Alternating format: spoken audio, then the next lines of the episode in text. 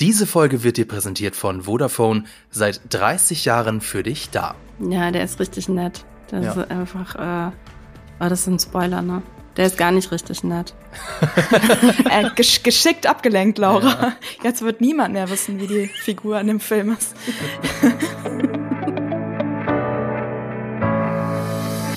Ja, ein frohes neues Jahr. Seid ihr gut rübergekommen, Lisa und Laura?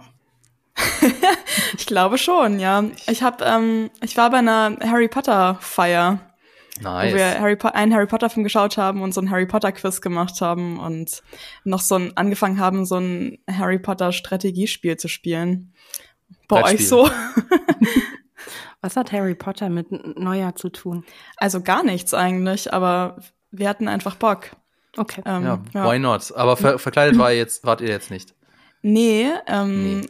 Ich habe nur so eine schwarze Bluse angehabt, ähm, wo ich dachte, vielleicht sehe ich ein bisschen aus wie Snape, aber das war eigentlich nicht so. Glaube ich.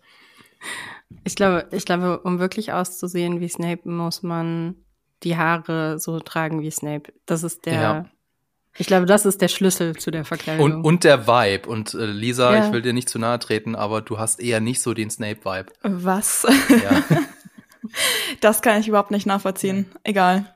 Ähm, vielleicht schon. Aber ihr habt, habt ihr auch irgendwelche lustigen Filmsachen gemacht oder was ist bei euch so los gewesen? Ich bin nicht so, also ich feiere Silvester nicht so wirklich. Ähm, unter anderem deshalb, weil das immer mega anstrengend ist für die beiden Katzen hier. Oh, ja, stimmt. Und dementsprechend hatten wir eher so ein äh, lowes Silvester mit sehr viel, ähm, ich weiß gar nicht, ja, Beruhigungsmaßnahmen und ähm, und dann irgendwie zwar um zwölf schon irgendwie so mit Anstoßen und und Feuerwerk gucken und so. Und ähm, das ist ja hier in Neukölln immer aufregend. Ist vielleicht auch besser drin zu bleiben eigentlich dann in dem Ja, Fall. ja, auf jeden Fall. Ich gehe hier in Neukölln nicht raus. auf keinen Fall. Das, ähm, nee. Ähm, selbst bei mir, selbst bei mir in der Ecke. Und ich meine, gut, ich wohne halt auch nicht so weit von der Sonnenallee entfernt. Dementsprechend, ähm, das ist schon, also ich sehe das und höre das halt natürlich, was abgeht. Aber es war dieses Jahr nicht so viel. Es war Naja. eigentlich ganz friedlich. Das ist doch auch schön, denn ein Mhm. friedliches Silvester ist mittlerweile auch bei mir so das Nonplusultra. Wir haben halt ein paar äh, in einer kleinen Freundesgruppe Gesellschaftsspiele gespielt. Also genau das, äh, was ich glaube ich vor 10, 15 Jahren oder so mega peinlich und ätzend gefunden hätte. Genau das mache ich jetzt. und ich habe noch etwas hat sich geändert. Ich habe festgestellt, dass man am nächsten Tag auch einen unfassbaren Kater haben kann, wenn man keinen Alkohol trinkt. Keine Oh. Ahnung, wie das passiert ist. Ja. Ich möchte übrigens nochmal darauf hinweisen, ich finde das gut, wie ihr beide so betont, wie friedlich euer Silvester war, als wenn ich so komplett ausgerastet bin bei meinem Harry Potter Spieleabend. also Im so Gegensatz zu dir war es jetzt vielleicht. eher so ein friedliches Silvester. Genau. Naja, ich hoffe, alle anderen Podcast-hörenden Menschen da draußen sind auch gut ins Jahr gekommen. Genau. Und damit herzlich willkommen zu einer neuen Folge von Die Quadrataugen, eurem Podcast für Filme und Serien powered by Vodafone. Auch im neuen Jahr sind wieder mit dabei Lisa Oppermann, meine Kollegin von GigaTV Mag. Hallo Lisa. Hello. Hello. Und Laura Samide, unsere Expertin für Dramaturgie und großer, großer Buchfan, wie wir heute Morgen in unserem Meeting wieder erfahren haben. Hi Laura. Ja, wir haben, wir haben, glaube ich, so eine halbe, sorry, Laura. Hi. Hallo. Sag. Ich wollte nur sagen, dass wir, glaube ich, wir hatten so ein Meeting, das eine Dreiviertelstunde lang war und wir haben so eine halbe Stunde über Bücher geredet, glaube ich. Weil Laura und ich beide am Wochenende neue Bücher gekauft haben. Ja, Ja, wir können ja mal ein Buchspecial machen als Podcast irgendwann. Ja, das wäre schön. Aber äh, genau, wir hatten ja auch darüber gesprochen, ob wir eher Romane oder Sachbücher lesen. Und ich glaube, ich habe das letzte Mal vor Ewigkeiten einen Roman gelesen. Also ich lese fast nur Sachbücher irgendwie schon seit Jahren. hm. ja, ich mache ja immer so einen lustigen Mix. Mal ein Mhm. Sachbuch, mal ein Roman. Und ab und zu gucken wir auch Filme, so wie Manchmal. ich. Ich bin auch dabei, Fabian Douglas, ihr kennt mich sonst auch von GigaTV Mac. Und heute wollen wir, ja, ihr habt euch wahrscheinlich schon gedacht, jeweils drei besten Filme vorstellen. Für uns persönlich die drei besten Filme. Aber vorher wollte ich euch mal fragen, wie war denn so das Filmjahr 2023 für euch? Mm, Also auch sowas, worüber wir jetzt irgendwie ähm, immer mal wieder irgendwie auch schon in dem Podcast, glaube ich, drüber gesprochen haben. Es, ich finde es manchmal gar nicht so leicht, ein Jahr mittlerweile an den Filmen auszumachen, weil ich so wahnsinnig viele Serien gucke. Und ich weiß, dass ich mein Jahr definitiv immer mehr über die Serien definiere als über die Filme. Nichtsdestotrotz würde ich sagen, dass 2023 ein Filmjahr war, was viele doch unerwartete ähm, Highlights rausgebracht hat. Also wirklich Filme, die so um die Ecke rumkamen, wo, mit denen man gar nicht irgendwie gerechnet hatte die es jetzt auch bei uns in die Listen reingeschafft hat, haben, mhm. ähm, was ich super spannend finde, weil es dann eben nicht nur die Babenheimer sind, die halt irgendwie in diese Listen reinkommen, sondern eben auch manchmal ganz unverhofft irgendwie ein, ähm, ja, so ein Außenseiter. Ja. Lisa, mhm. wie war es bei dir?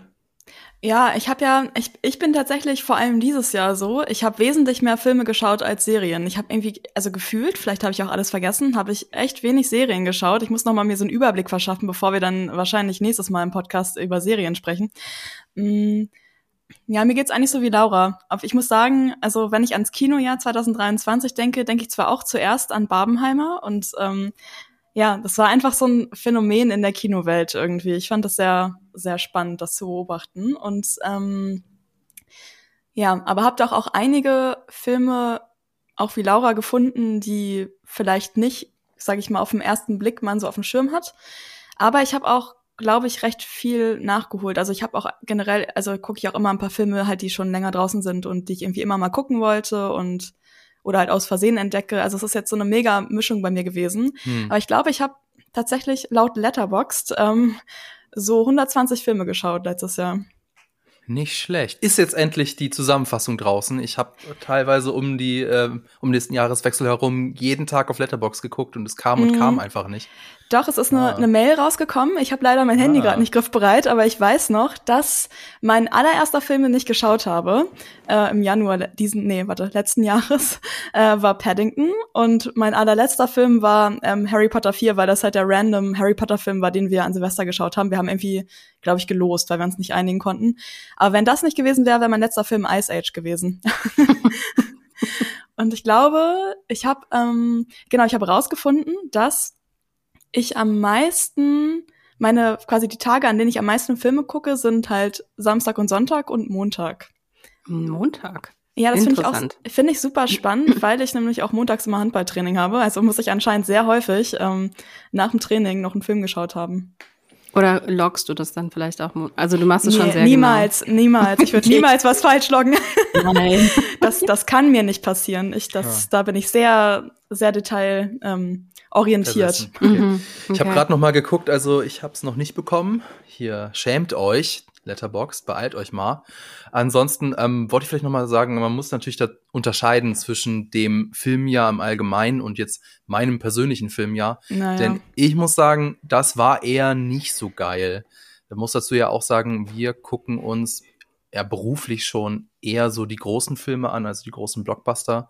Denn Giga TV Mac, das wisst ihr, ist ja kein Filmrezensionskanal. Also wir rezensieren ja nicht jeden Film, der rauskommt, sondern wir konzentrieren uns natürlich schon auf die großen Themen, weil wir das natürlich jetzt kein großes Geheimnis, die die meisten ansprechen wollen. Und da gab's echt viele Flops in diesem vergangenen Jahr. Da müssten wir stimmt. eigentlich auch mal drüber reden. Aber wir wollen uns in diesem in dieser Folge auf die persönliche Top 3 konzentrieren. Aber bevor wir dazu kommen, erstmal ein wenig Werbung. Wir alle wollen für unsere Freundinnen und Freunde ja nur das Beste. Und wenn ihr wisst, dass euer Handy, Kabel, DSL oder TV-Tarif von Vodafone perfekt für eure Freundinnen wäre, dann lasst es sie wissen. Denn wenn ihr jetzt Vodafone weiterempfehlt, dann könnt ihr euch und euren Freundinnen tolle Prämien sichern. Und wenn ihr euch beeilt und vor dem 31. Januar 2024 die Vodafone Kabelprodukte empfehlt, kriegt ihr sogar noch zusätzliche 100 Euro. Mehr Infos findet ihr in den Show Notes. Aus der Werbung kommen wir dann jetzt endlich, endlich zu unserer Top 3 und beginnen tun wir wie immer mit Platz 3. Lisa, was ist denn dein dritter Platz? Mein dritter Platz ist äh, ein Film namens Rye Lane von äh, der Regisseurin Rain Allen Miller. Und ich weiß nicht, ich habe das Gefühl, niemand hat so richtig mit mir jemals über diesen Film gesprochen dieses Jahr. Ich weiß nicht, vielleicht bin ich die einzige Person, die den geguckt hat ähm, dieses Jahr. wahrscheinlich, sehr wahrscheinlich. Nein, ich glaube, der war auf dem Festival, ich weiß gerade nicht mehr auf welchem. Und ihr zwei habt ihn jetzt, glaube ich, auch gesehen, wegen äh, diesem Podcast. Genau. Und ähm, ja, man weiß ja vielleicht, dass ich ja auch durchaus ähm, ein recht großer Rom-Com-Fan bin. Und es ist eine Rom-Com. Und ähm, es geht um Yes und Dom und die treffen sich so zufällig auf so einem Event und ähm, haben beide so eine Trennung hinter sich und dann gehen sie beide in dieselbe Richtung nach Hause und es ergibt sich so, dass sie den Tag zusammen verbringen und sich kennenlernen. Und ich weiß nicht, irgendwie hat der Film total, hat mich so mega abgeholt. Und was ich auch spannend finde, das ist ähm, tatsächlich das Spielfilmdebüt von der Regisseurin. Also es ist ihr erster äh, längerer Film.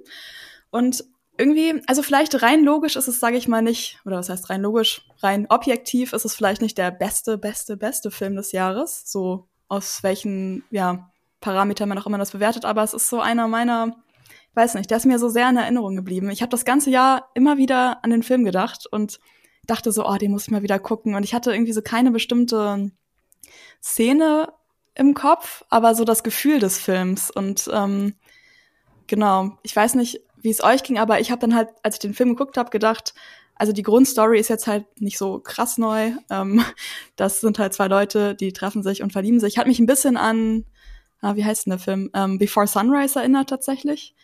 Was aber in, okay, das, ich weiß nicht, ob das ein Hot Take ist. Ich habe das Gefühl, weil ich habe noch nie jemanden getroffen, der Before Sunrise nicht mag, aber ich finde den tatsächlich ein bisschen nervig.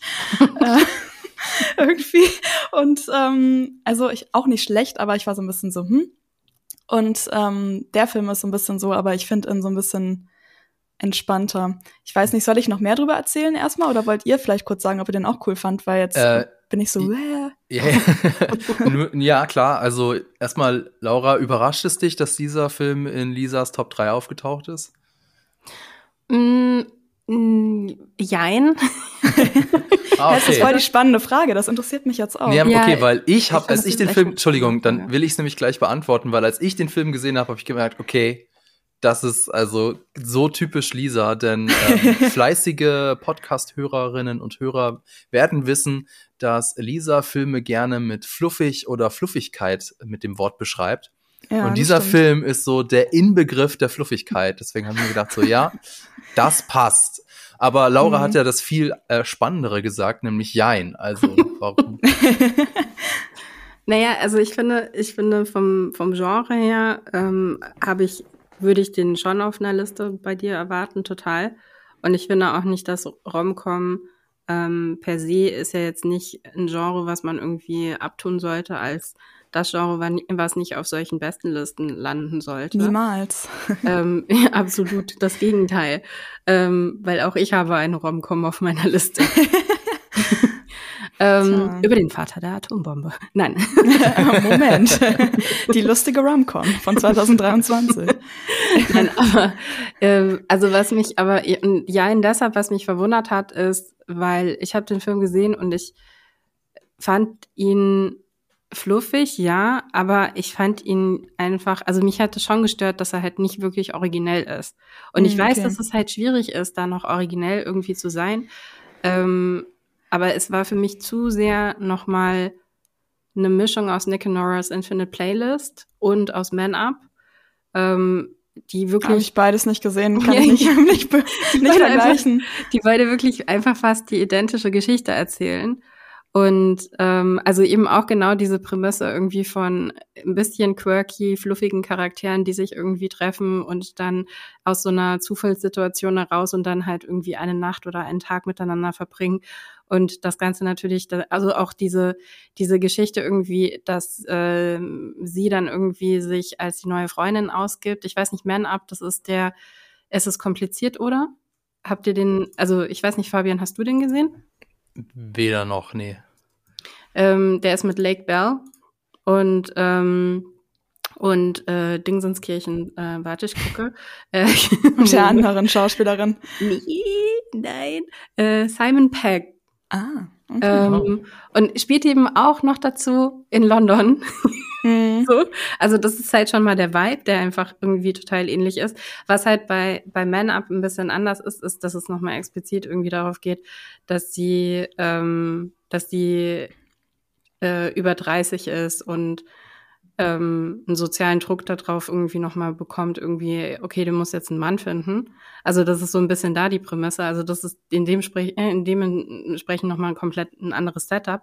Aber diese, alleine diese eine Szene, dass sie sich dann als die Freundin ausgibt, während es um den Ex-Partner geht, der, ähm, der betrogen hat und noch dazu mit dem besten Freund, ist halt einfach eins zu eins. Und ich weiß, ja, es ist halt. Aber das passiert halt ständig in Filmen, dass so, so Sachen zitiert werden. Ja, ich weiß, es passiert ständig und ich glaube aber, das war für mich einfach irgendwie, ich weiß nicht, es war einfach zu nah dran und das, ich glaube, es hat aber auch was damit zu tun, dass Man Up für mich einfach für Jahre lang irgendwie die Romcom war, die ich ja, halt ich einfach immer sagen, wieder geguckt habe. Mm. Die ich so in- und auswendig kenne, dass ich halt irgendwie dann dachte, ja, okay, das ist halt jetzt eine Variante davon und die ist auch, die ist auch cute, die ist mega cute. So, Mhm. aber es ist halt, es reicht dann für mich nicht irgendwie, um zu sagen, wow, das ist aber ein richtig guter Film.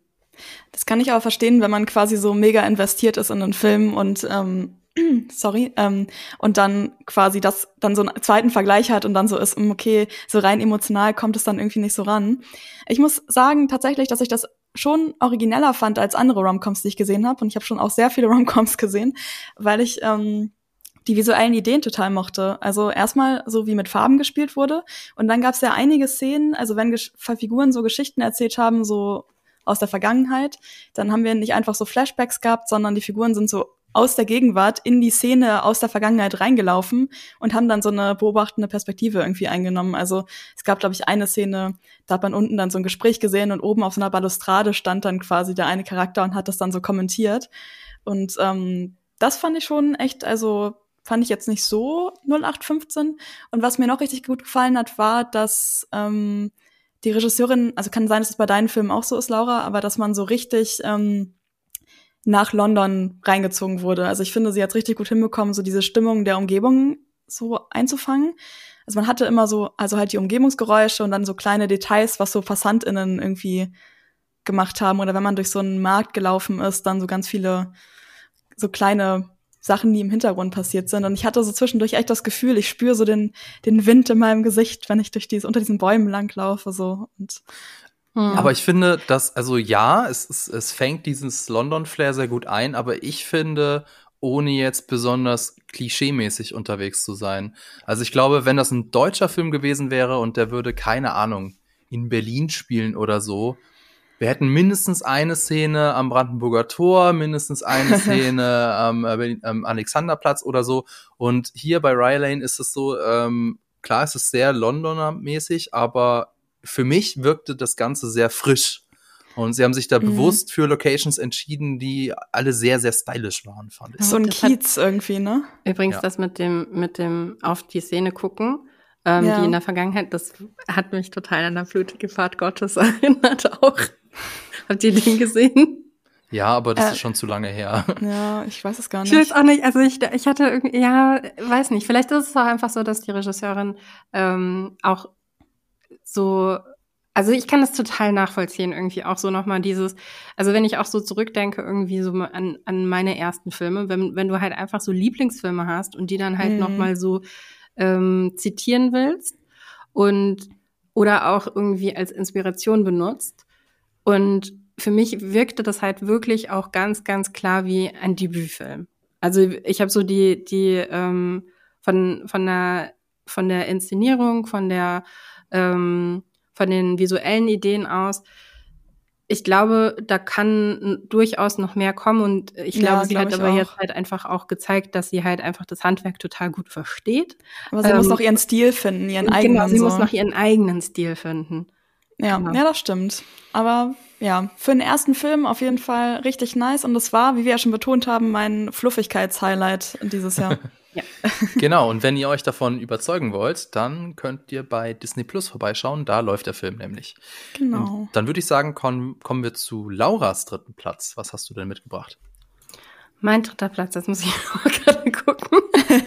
Was habe ich nochmal Es gesagt? fängt mit S an. Ja, okay. Hört mit Altburn auf. Aha, aha, aha. Saltburn. okay, ähm, Saltburn. Ähm, Regie führte die ähm, unglaublich einzigartige Emerald Fennel, äh, ihr zweiter Film nach ähm, Promising Young Woman. Ähm, Emerald Fennell ist eigentlich ähm, groß geworden als Schauspielerin, kommt auch aus äh, UK ähm, und hat eben aber für Promising Young Woman ähm, ihr Debütfilm auch einen Oscar äh, für das beste Drehbuch gewonnen und hat jetzt eben Saltburn auch Regie und Drehbuch ähm, geführt, gemacht. Und ähm, Genau, es geht um einen jungen äh, Studenten, der die Bekanntschaft von einem jungen Aristokraten in Oxford macht. Also ganz äh, gar nicht mal so ungewöhnlich wahrscheinlich in Oxford.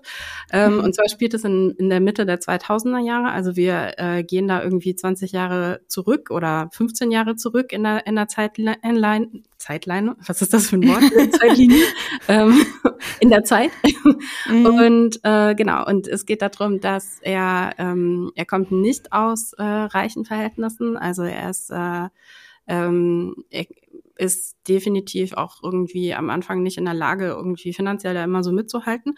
Und er wird dann im Sommer eingeladen, ähm, mit äh, auf dem Schloss diesen Sommer zu verbringen und lernt dann die sehr interessante Familie von diesem Studenten kennen.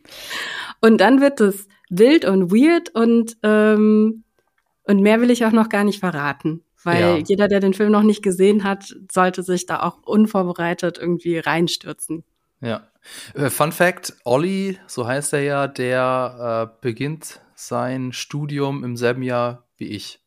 Oh, echt? Das ganz gut. Ja, 2006 konnte ich mir, konnte ich mir gut merken. Oh mein Gott, 2006 war ich in der sechsten Klasse. ja, well, ich bin halt schon sehr alt. Äh, ja, ähm, also den Film habe ich jetzt auch am Wochenende vor, bevor wir diese Podcast-Folge ähm, aufgenommen haben, auch nochmal nachgeholt und mhm. ich, ist auch, glaube ich, ein relativ neuer Film, ne? Mhm. der hat jetzt bei Prime Video ist der einfach so gedroppt worden und hat da die, die Charts erobert. Und ich mhm. war auch so, okay, auf was lasse ich mich jetzt hier ein? Denn jetzt, jetzt wollte ich mal fragen, nämlich ist, im Vorfeld habe ich ja natürlich schon so ein bisschen Buzz um diesen Film gehört. Und da gab es so ein Film, mit dem Saltburn verglichen wurde.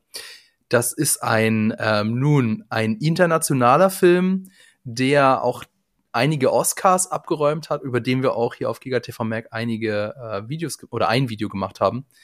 Und aber ich frage mich, ist das ein Spoiler, wenn man den Film mit Saltburn vergleicht oder andersrum? Meinst du, okay, den mit, oh nee, das spoilert ja. vielleicht auch. Den mit Leonardo DiCaprio? Nein. Nee, okay. Nee. Dann weiß ich, ich weiß nicht. Auch, ich weiß auch gar nicht, mit welchem Echt Film. nicht? Okay, nee. ich, ein Tipp, es ist ein südkoreanischer Film. Ach so. Ah, hm. ach so. Ja, okay. ja finde find ich nicht, finde ich nicht ganz. Nee, finde ich auch nicht. Weil. Okay. Aber, aber es ist, glaube ich, wirklich ein Spoiler. Ja.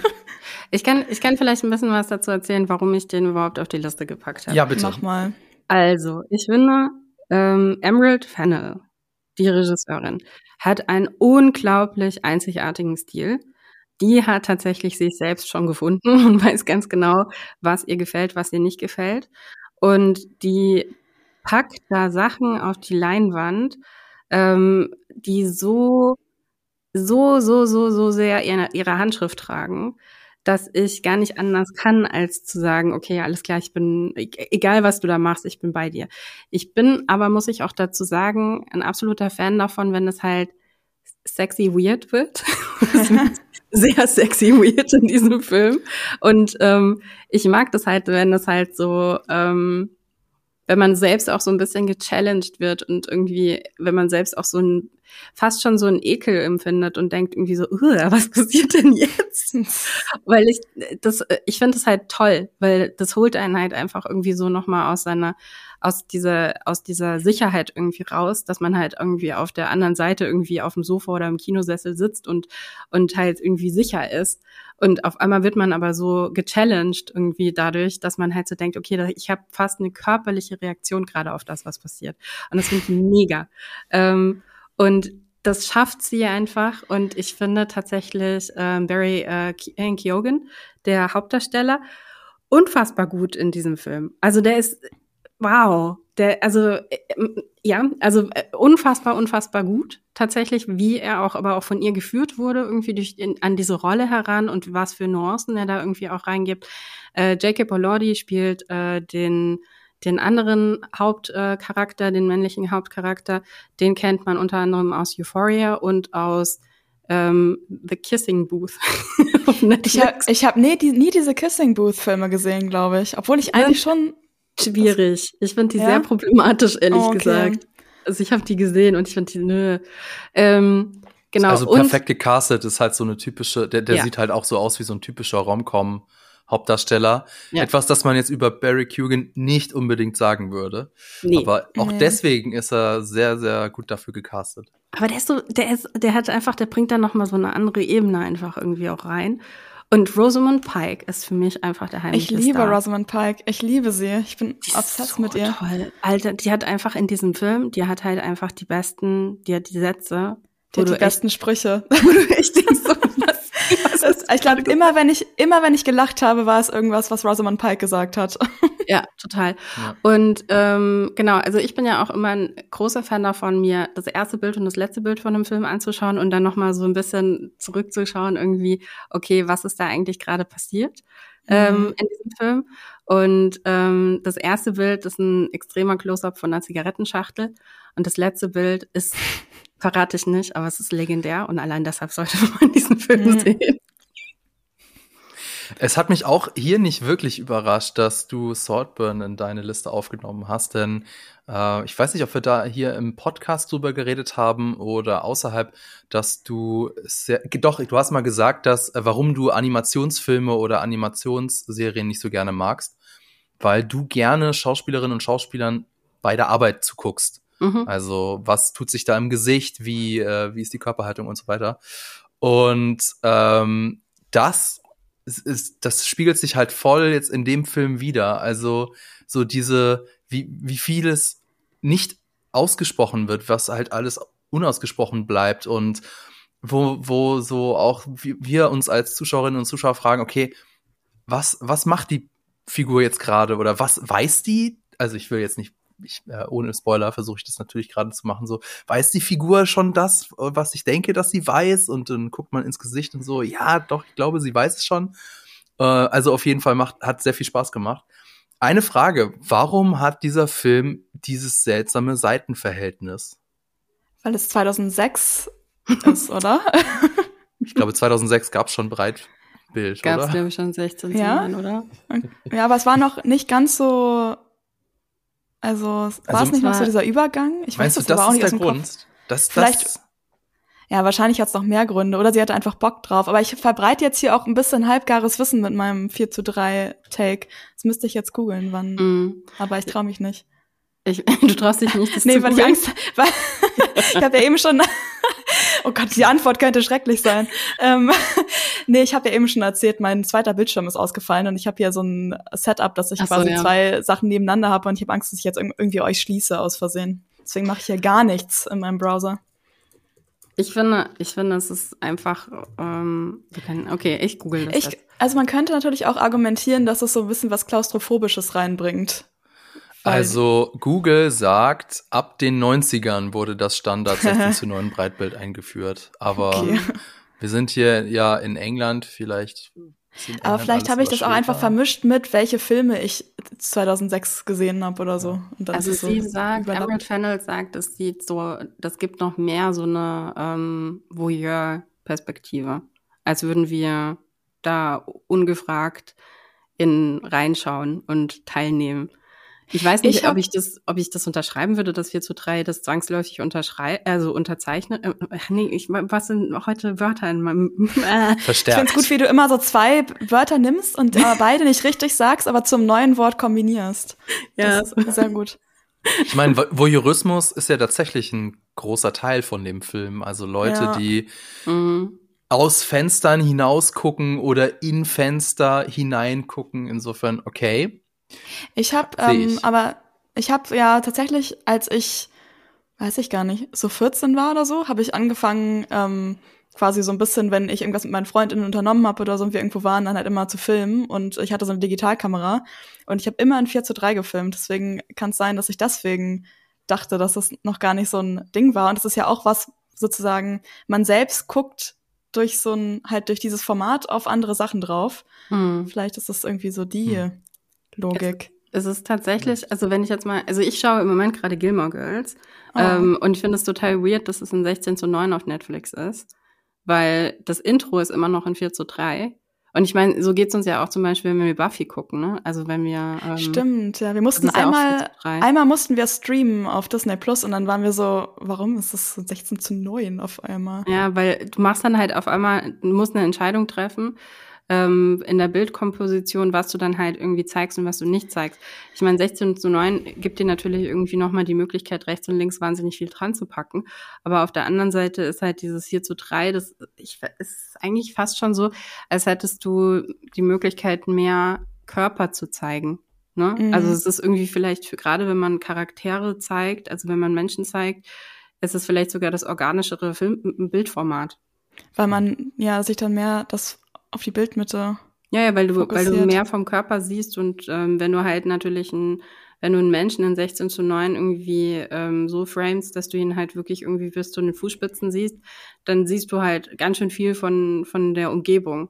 Mhm. Und währenddessen in 4 zu 3 kannst du natürlich diese ganze Umgebung wegcutten und kannst dich viel mehr auf den, auf den Menschen konzentrieren. Hm. Vielleicht Das ist das das, was sie da verfolgt hat, kreativ, finde ich. Wir werden sie, wir werden sie mal anrufen und fragen. Ja. Aber ich wollte noch mal fragen, ähm, fandet ihr den Film eigentlich wirklich so crazy, crazy? Weil ich finde, es gibt so zwei, drei Szenen, die sich, glaube ich, für immer in mein Gehirn eingebrannt haben. Aber ich finde, so vor allem im zweiten Akt hat mir das so ein bisschen gefehlt, dass das so durchgezogen wurde mit dieser Verrücktheit. Also ich finde, das hätte man noch so konsistenter, also auch die Familie hätte noch, also quasi noch Mm. ein bisschen absurder sein können, auch sogar. Ich weiß, was du meinst. Also ich finde den, ich muss aber auch sagen, ich habe den nicht unter Crazy Crazy verbucht, sondern eher so unter einer Charakterstudie. Mhm. Und ähm, ich finde jetzt auch nicht, dass, ähm, dass die Wendungen, die der Film so nimmt, ähm, dass es immer so als Surprise-Effekt äh, ist, gelten soll. Ne? Also ich finde, das ist jetzt nicht so ein Film, der darauf sehr viel Wert legt oder sehr viel darauf zählt, dass ähm, dass er jetzt irgendwie schockiert und dass er irgendwie so, wow, hättet ihr das gedacht, dass das passiert? Also ich finde, der Film macht es eben genau nicht und deshalb funktioniert es für mich, weil nicht. es irgendwie organisch funktioniert. Also ich hatte schon den Eindruck, als wenn mir der Film sagen will, guck mal hier. Und ich war so, als war das nicht seit zwei Stunden klar. Irgendwie. Mhm. Also ich glaube, das ist so ein bisschen aber mein Ding mit dem Film. Also ich fand den auch richtig gut, aber ähm, ich war manchmal nicht so sicher, ob der Film von mir will, also dass das eine Charakterstudie ist, so ein Wow, ist das alles crazy hier Film oder ein Ich kann es nicht spoilern Film, weil wir die Filme nicht erwähnen dürfen Ja. und das alles verraten. Also ähm, da war ich so ein bisschen manchmal so, hm, ist es alles drei? Ist es eins davon? Ist es so ein bisschen hin und her? We don't Ähm, know.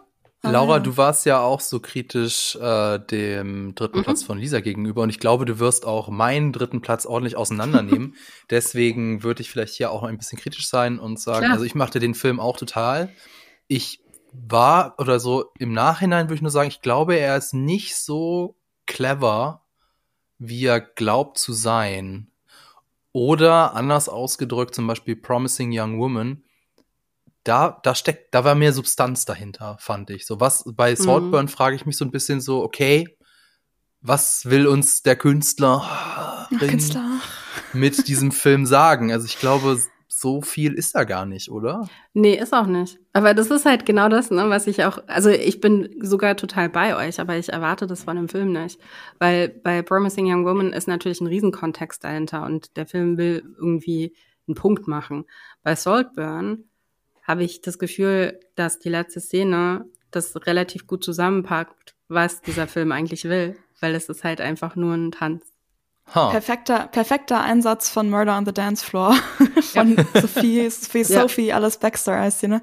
Ich war richtig, das, ich glaube, das war aber sogar auch, ist der, das Lied auch 2006 rausgekommen, weil ich, das könnte auch sein, dass das die Phase war, wo ich habe eine Zeit lang mal mega häufig dieses Lied gehört. Hm. Ich fand es richtig gut eine Zeit lang. Also es ist auch ein gutes Lied. Es ist mega geil. 2001. Okay, dann war es Also- anscheinend so ein verspäteter Moment, wo ich es im Radio gehört habe und dann. Und der nicht. geht jetzt auch wieder viral. Also wen, Mhm. wen wundert, so wie äh, Running on the Hill durch Stranger Ja. Things, Murder on the Dance Floor, jetzt dank Saltburn. Ja. Witzig. Das finde ich immer äh, faszinierend, sowas. Also, Ja. Popkultur ist schon faszinierend. Ja. Irgendwie. Laura hat Also- ja gesagt, Entschuldigung, bitte. Nee, also dementsprechend, ich finde das absolut legitim und ich glaube, ähm, da Kritik an dem Film zu äußern, weil ich glaube, dass er auch wirklich nicht jedermanns und jeder Frau's ist. Und das Ja. ist auch okay. Also ja. seid ja. gefasst darauf, wenn ihr irgendwie euch jetzt danach orientieren wollt, welche Filme wir da jetzt irgendwie am besten findet, dass ihr nicht alle von den Filmen auch geil finden werdet. es ist halt ja wirklich, ähm, ist ja auch einfach immer alles Geschmack und es ist ja auch nichts Persönliches dann. Oder also man kann ja, also weil wir sind ja einfach alle unterschiedlich und dann haben wir unterschiedliche, weiß und, ich nicht, Grundlagen, um Filme aufzunehmen. Und es kommt so krass auf den Moment an, wo man das mm. sieht. Also das hatte ich, ich das ist mir auch noch mal am Wochenende aufgefallen, wo ich die ganzen Filme noch mal geguckt habe. Mm. Und ich habe es auch bei Fabians dritten Platz gedacht, dass es vielleicht einen Unterschied macht, in welchem ja. Zustand man den Film guckt, aber ah. dazu wahrscheinlich gleich mehr. Also ich äh, war auf jeden Fall sehr glücklich, dass ich Saltburn am Samstag geguckt habe, am Samstagabend und Rye Lane am Sonntagabend und dann mit dem Gefühl von Rye Lane dann in die neue Woche gegangen bin. das kann ich verstehen. Okay, ich habe jetzt so viele Überleitungen. Ich könnte jetzt sagen, apropos ein Film, der nicht ganz so viel Substanz hat, oder mhm. ich könnte den Übergang machen, apropos Regisseur, der genau seinen Stil hat. Und ich glaube, der mhm. Übergang gefällt mir besser, denn äh, ich habe einen Film von David Fincher, und zwar einen Film über einen Auftragskiller. Dementsprechend heißt der Film auch genauso, nämlich The Killer, läuft auf Netflix. Das Besondere, das Drehbuch stammt aus der Feder von Andrew Kevin Walker und mit dem hat Fincher ja schon einmal zusammengearbeitet, nämlich für Sieben und wenn ihr Giga TV Mag geguckt habt, dann wisst ihr, das ist einer meiner Lieblingsfilme. Insofern war ich da schon sehr gespannt. Ähm, und also insofern, es hat, der Film hat genau das abgeliefert, äh, was ich von ihm erwartet habe. Also Inszenierung ist Fincher typisch, perfekte Kameraführung, knackiger Schnitt, tolle Musik. Und ich bin bei der Recherche oder Entschuldigung, bei der Recherche so ein bisschen über ein, ein Wort oder einen Begriff gestolpert, den ich davor auch nicht kannte aber den ich jetzt auf jeden Fall in mein Vokabular einführen werde, nämlich Competence Porn.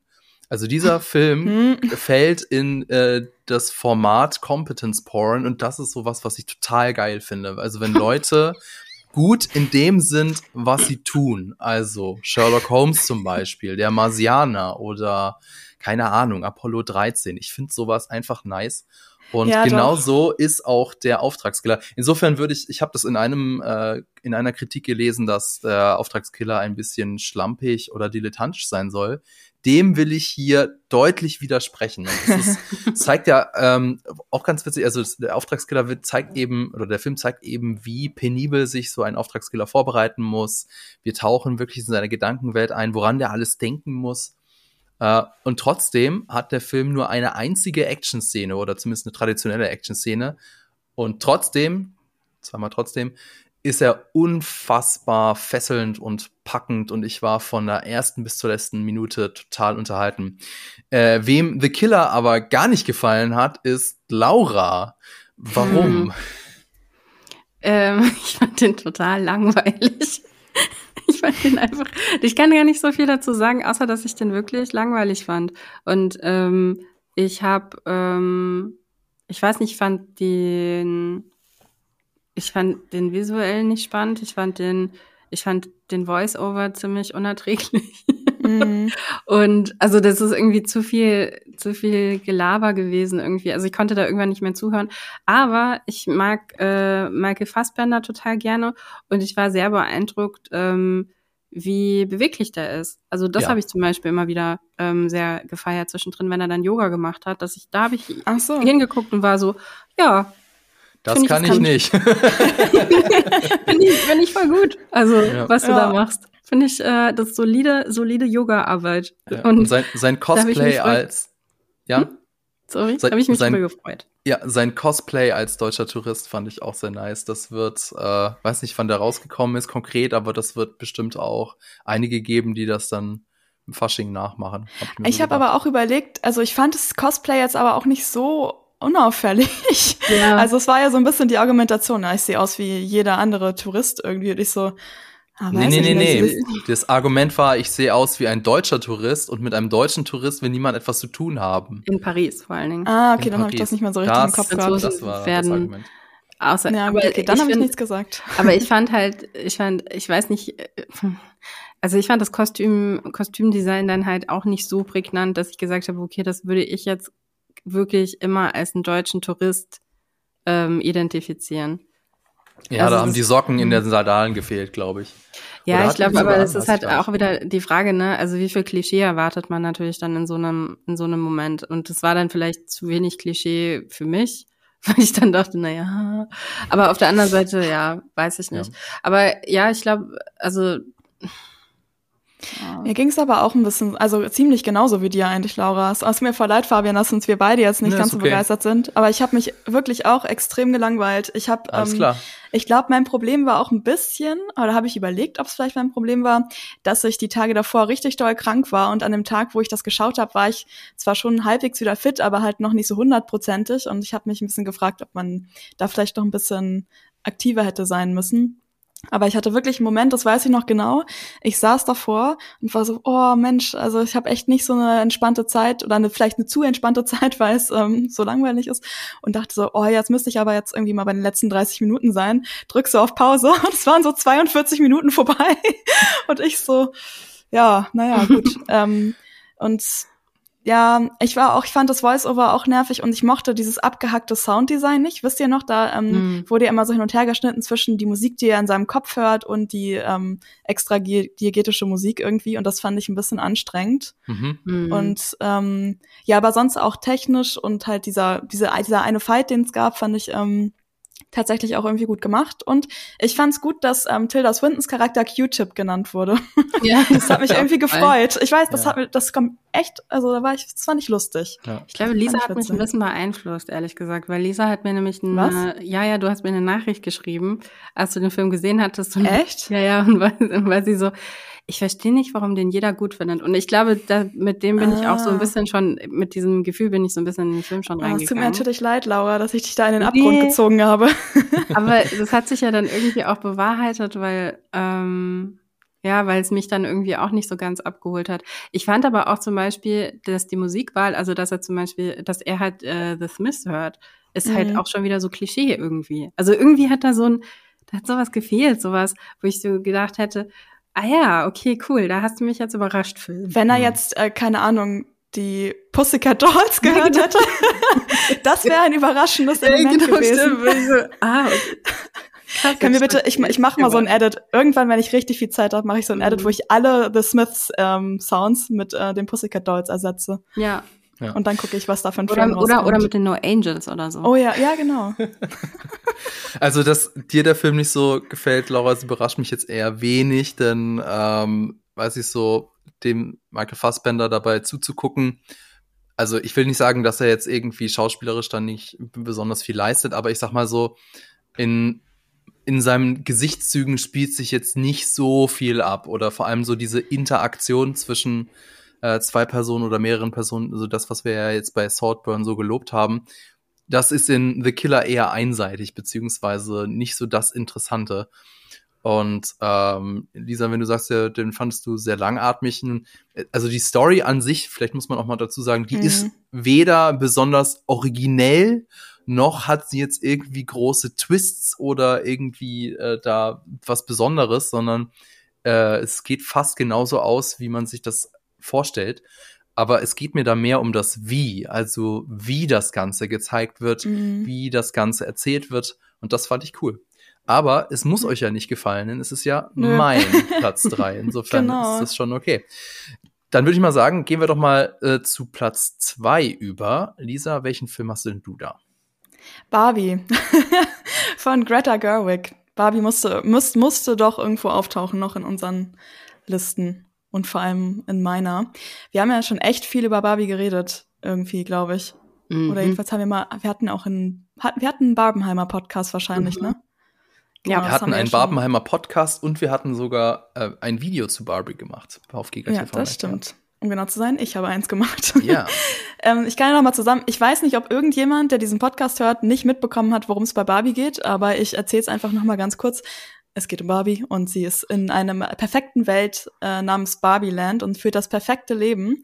Und dann passieren auf einmal richtig seltsame Dinge und zwar Dinge, die quasi ja in diesem Universum eher so den menschlichen Frauen vorbehalten sind. Und ähm, Barbie ist dann total schockiert, dass ihre Welt nicht mehr so perfekt ist, wie sie die kennt. Und dann reist sie mit ähm, Ken in die reale Welt. Und ja, da passiert dann so ein bisschen was es gibt ein paar Existenzkrisen, das Patriarchat wird entdeckt, Dinge passieren. Ähm, ja, ich äh, mochte Greta Gerwig halt schon vorher super gerne. Ähm, die Filme, die sie vorher gemacht hat. Also Little Women hat sie ja noch eine Adaption gemacht. Sie hat ähm, Lady Bird gemacht. Sie hat auch geschauspielert. Ich muss sagen, ich habe von ihren Filmen, wo sie geschauspielert hat, glaube ich, nichts gesehen. Also ich habe Frances H. immer noch nicht geschaut, Laura, es tut mir leid. Ich habe es einmal angefangen und dann auf, auf Amazon und dann habe ich festgestellt, dass es nur die deutsche Fassung gab und dann fand ich das doof. Dann habe ich wieder ausgemacht. und dann, ich habe es wirklich versucht und dann habe ich es nicht wieder die verfolgt. Ich kann dir die Blu-ray leihen. Oh, oh ja, bitte, leih mir mal die Blu-ray. Wolltest du mir nicht noch irgendwas leihen? Du wolltest mir noch ein Buch leihen, ne? Ja. Mhm. Heute. Ich komme demnächst mal bei deiner Wohnung vorbei und gehe dann mit so einem Stapel von Büchern und Filmen wieder. Staubsauger. Genau, so einem Staubsauger noch, weiß ich nicht. Eine Gardine oder so. Jetzt mal Ähm, zurück zu Barbie. ja, genau. Ähm, sag mal, Laura, ist der Film deswegen nicht in deiner Liste aufgetaucht, weil Lisa ihn schon hatte? Oder? Ja. Okay. ich, hab, ich äh, muss sagen, dass ich ja, also wir haben lustigerweise, finde ich, auf dem dritten Platz alle drei Filme, alle drei haben wir da Filme draufgesetzt, die wir jeweils, glaube ich, der andere nicht genommen hätten. Ich glaube, auf Platz zwei sind jeweils Filme, wo wir Kompromisse geschlossen haben. Mm, ja, es kann sein. Laura, mir ist gerade aufgefallen, wir haben beide ein pinkes Scrunchie im Haar. Ja, Nur mal wieder zu. Fabian leider nicht. Ich weiß nicht, du hast Nee. irgendwie das Fashion Statement nicht mitbekommen, was wir Nee, anscheinend sorry. unterbewusst abgeschlossen haben. Ähm, ja, Barbie. Ähm, genau. Ich finde, ich habe den Film jetzt auch noch mal am Wochenende geschaut und hatte auch ein bisschen Angst. Ich hatte ihn zweimal im Kino geschaut und hatte ein bisschen Angst, dass er mir aus Versehen doch nicht mehr gefällt oder so. So richtig seltsam. Aber ich fand ihn wieder so toll. Und immer wenn ich den Film schaue, kann ich irgendwie gar nicht fassen, dass der existiert und ich nicht nur geträumt habe, dass der Film existiert. Weil ich, für mich ist es einfach so was, ja, total Erfrischendes, was total Neues, so vom Soundtrack über die Sets. Und das ist einfach so das perfekte Paket, um auch die Themen, die da drin sind, ähm, also genau, halt das Patriarchat, facettenreiche Frauen, so Selbstfindung und auch Menschlichkeit ja. um das einfach so zu verpacken. Und ich finde persönlich mh, das gut, dass viele Sachen auch direkt ausgesprochen werden. Ich weiß, dass viele Leute das kritisiert haben, dass Barbies, äh, Barbie in manchen Fällen nicht so subtil ist. Für mich war es gerade einer der Pluspunkte, dass es in vielen Fällen nicht subtil war, weil ich, ich saß, ich hatte wirklich beim ersten Mal Barbie schauen, vor allem hatte ich so ein Erlebnis, wo ich dachte, ich kann gar nicht fassen, dass das gerade einfach so gesagt wurde. Und es ist so total eine Erfahrung, die ich kenne und jetzt wurde es einfach gesagt. Und ähm, Ich finde Ja, das auch so schwierig irgendwie, weil ich denke mir irgendwie immer so, was willst du denn noch alles von einem Film? Also muss dann so ein Film Mhm. irgendwie auf allen Ebenen irgendwie delivern und ähm, kann nicht irgendwie ähm, ein Film auch nur das sein, was halt ein Film manchmal irgendwie sein möchte. Also wir verlangen ja irgendwie von ähm, wir verlangen ja irgendwie nicht von von äh, Mission Impossible, dass er irgendwie äh, alle Fragen der, der Jetztzeit klärt. Warum erwarten wir das dann von Barbie? Also das finde ich manchmal einfach irgendwie auch so ein bisschen ähm, wieder von der Erwartungshaltung, auch gerade irgendwie an, an Filme, wo dann eben Frauen Regie führen. So jetzt zeigt aber mal, jetzt macht aber mal, jetzt zeigt irgendwie, dass ihr das irgendwie auch verdient habt.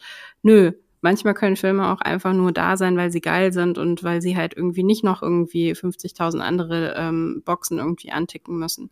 Und spannenderweise finde ich, dass so eine der Sachen, so das Ende von Barbie, was ja sozusagen das so eine Sache ist, die jetzt ein bisschen subtiler gelöst wurde, dann haben sich, das haben dann ganz viele nicht verstanden auf einmal. Und dann dachte ich mir so, Hm. hä, aber was wollt ihr denn jetzt? aber naja gut, ist ja auch dann in dem Fall vielleicht auch ein bisschen wieder, obwohl eigentlich ist jetzt nicht so viel Geschmack dabei. Ich weiß nicht. Also für mich persönlich war es auf jeden Fall ein richtig gutes Filmerlebnis. Und ich habe den gestern geguckt und, und beschlossen, dass ich mir gerne die, ähm, ich so, versuche die pinkeste, glitzerigste Steelbox, äh, Steelbook jemals zu finden und das dann zu kaufen, weil ich den Film definitiv auch ähm, noch häufiger gucken werde. Ich weiß nicht, wie es euch ging. Bei Laura war es ja auf jeden Fall auch ein Film-Highlight. Du machst Barbie aber auch, Fabian, ne?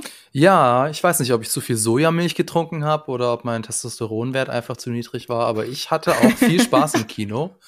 Ähm, eventuell Gott. fand ich ihn nicht ganz so, äh, also ich würde ihn jetzt nicht ganz so hoch ähm, ranken wie du.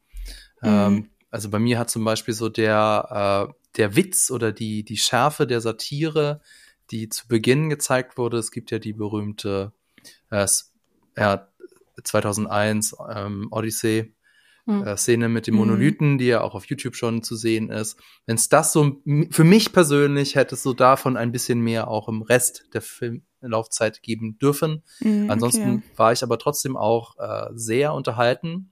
Und an alle Männer oder Geschlechtsgenossen da draußen, die sagen, dieser Film sei männerfeindlich und keine Ahnung, da, da ist meine Botschaft, entspannt euch mal. Also es, ist nicht, es ist nicht alles ganz so schlimm, wie ihr das immer äh, an die Wand malt.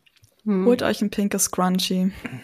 Genau. Ich glaube, ich glaube, ähm, was so den, den Witz angeht, also ich habe den Film am Wochenende auch noch mal mir angeschaut und ich habe ihn das zweite Mal jetzt erst gesehen.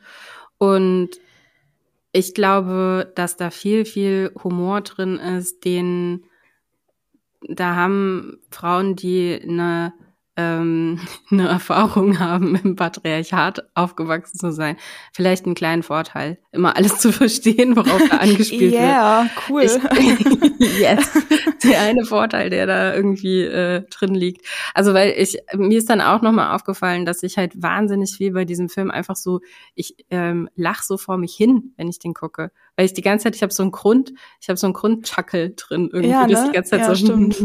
weil ich, weil ich halt einfach so, weil da so viele kleine Witze drin sind. Ähm, und der, der geht ja auch, also ich finde, dass der hat ja eine unglaubliche Geschwindigkeit teilweise auch in den auch in den Dialogen mhm. ähm, und aber auch eben was eben dieses dieses Abfeuern von Witzen irgendwie angeht und diese diese Sachen, die da ganz oft irgendwie in einem Nebensatz noch drin liegen, die kann man, glaube ich, super, super leicht überhören. Und ich glaube, man braucht eine gewisse, ähm, ja, man braucht einfach dann auch eben diese, diese Erfahrung, um da immer alles irgendwie sozusagen äh, mitzubekommen. Ja, also weil es so viele kleine Sachen irgendwie anspielt, die, ähm, die eine Resonanz bei mir jetzt zum Beispiel irgendwie erzeugen, wo ich mir ziemlich, also wo ich auch mitbekommen habe, dass halt eben das äh, äh, Männer bei mir irgendwie, die neben mir sitzen, das auf einmal das gar nicht mitbekommen oder nicht so richtig mhm. irgendwie. Und man müsste eigentlich konstant Pause drücken und sagen, Hast du das verstanden? Weil das ist nämlich, das bespielt darauf an. Das ist wie diese Accounts bei so Twitter oder Instagram, die immer in den Kommentaren dann den Witz von dem Post erklären und dann heißen die immer so, das ist witzig, weil bla bla bla bla ja. bla. Ja, ja, genau. So, was, so, so ein Wort bräuchte, bräuchte man vielleicht. Sowas bräuchte man, glaube ich, für Barbie auf jeden Fall. Mhm. Immer wirklich irgendwie alle 20 Sekunden. Das ist witzig, weil. Ähm, und ich glaube, das brauchen, also das muss man ja auch erstmal irgendwie können als Drehbuchautor und Drehbuchautorin, also als Noah Baumbach und, und Greta Gerwig, das irgendwie so äh, einfach mal hinzuschreiben. Also ich finde es wirklich, ich finde, ich habe doch schon auch manchmal den Moment, wo ich so denke, wow, ich kann nicht fassen, dass es diesen Film gibt und das auch noch dazu auf Basis dieses unglaublich doch auch kontroversen Plastikspielzeugs. Mm. ja, wenn ihr Lust habt, äh, mehr zu quasi über die Geschichte von Barbie auch zu erfahren, könnt ihr ja mal auf GigaTV schauen in mein tolles Video. Mhm. Da erzähle ich noch ein bisschen mehr, warum, also über Barbies Geschichte einfach. Wusste ich vorher auch nicht alles vor der Recherche. Ja. Fand ich auch sehr spannend. Ich fand es auch mega spannend. Also dein Video fand ich mega Danke. spannend. positive Vibes. Ich pack's auf jeden Fall in die Show Notes. Da muss ich mir noch aufschreiben. Es gibt den Film nur leider aktuell nicht irgendwo im Abo. Ich, wenn ich das jetzt richtig gesehen habe, kann man ihn nur leihen oder kaufen auf ja. Prime Video. Äußerst bedauerlich. Ähm, oder auf ja. anderen Plattformen. Ja. Genauso wie deinen Platz, Laura, den gibt's auch nur zu leihen oder zu kaufen auf Prime Video. Ja, ich muss ja. auf meine Liste schauen. Aber wir bleiben, wir bleiben einfach direkt mal bei Barbenheimer und gehen direkt weiter zu Oppenheimer. Mhm. Ähm, die Rom-Com des Jahres, meiner Meinung nach. Ähm, Total. Wahnsinnig gefühlvolle Geschichte zwischen einem Wissenschaftler und der Atombombe und wie die beiden zueinander gefunden haben. ähm, es ist äh, Oppenheimer, ist Christopher Nolans zwölfter Film. Ich bin jedes Mal wieder völlig begeistert, außer vielleicht bei Tenet, aber auch nur so ein bisschen bei Tenet, ähm, wie unfassbar gut dieser Mann Regie führt, Drehbücher schreibt, Visionen entwickelt ähm, und uns da auf eine Reise, vor allen Dingen, also vielleicht auch nicht alle, ich glaube, das ist auch wieder ein, ein Film, der nicht unbedingt jetzt alle abgeholt hat, ähm, aber wie sehr er jetzt persönlich mit, mich mitgenommen hat auf diese, auf diese Reise. Ähm, heute Nacht sind die Golden Globes verliehen worden. Ähm, Oppenheimer hat gleich fünf mitgenommen, und zwar so die wichtigsten, die es da so gab. Also sowohl Film, Hauptdarsteller, Nebendarsteller, Musik und Regie. Ähm, es geht um J. Robert, Robert Oppenheimer.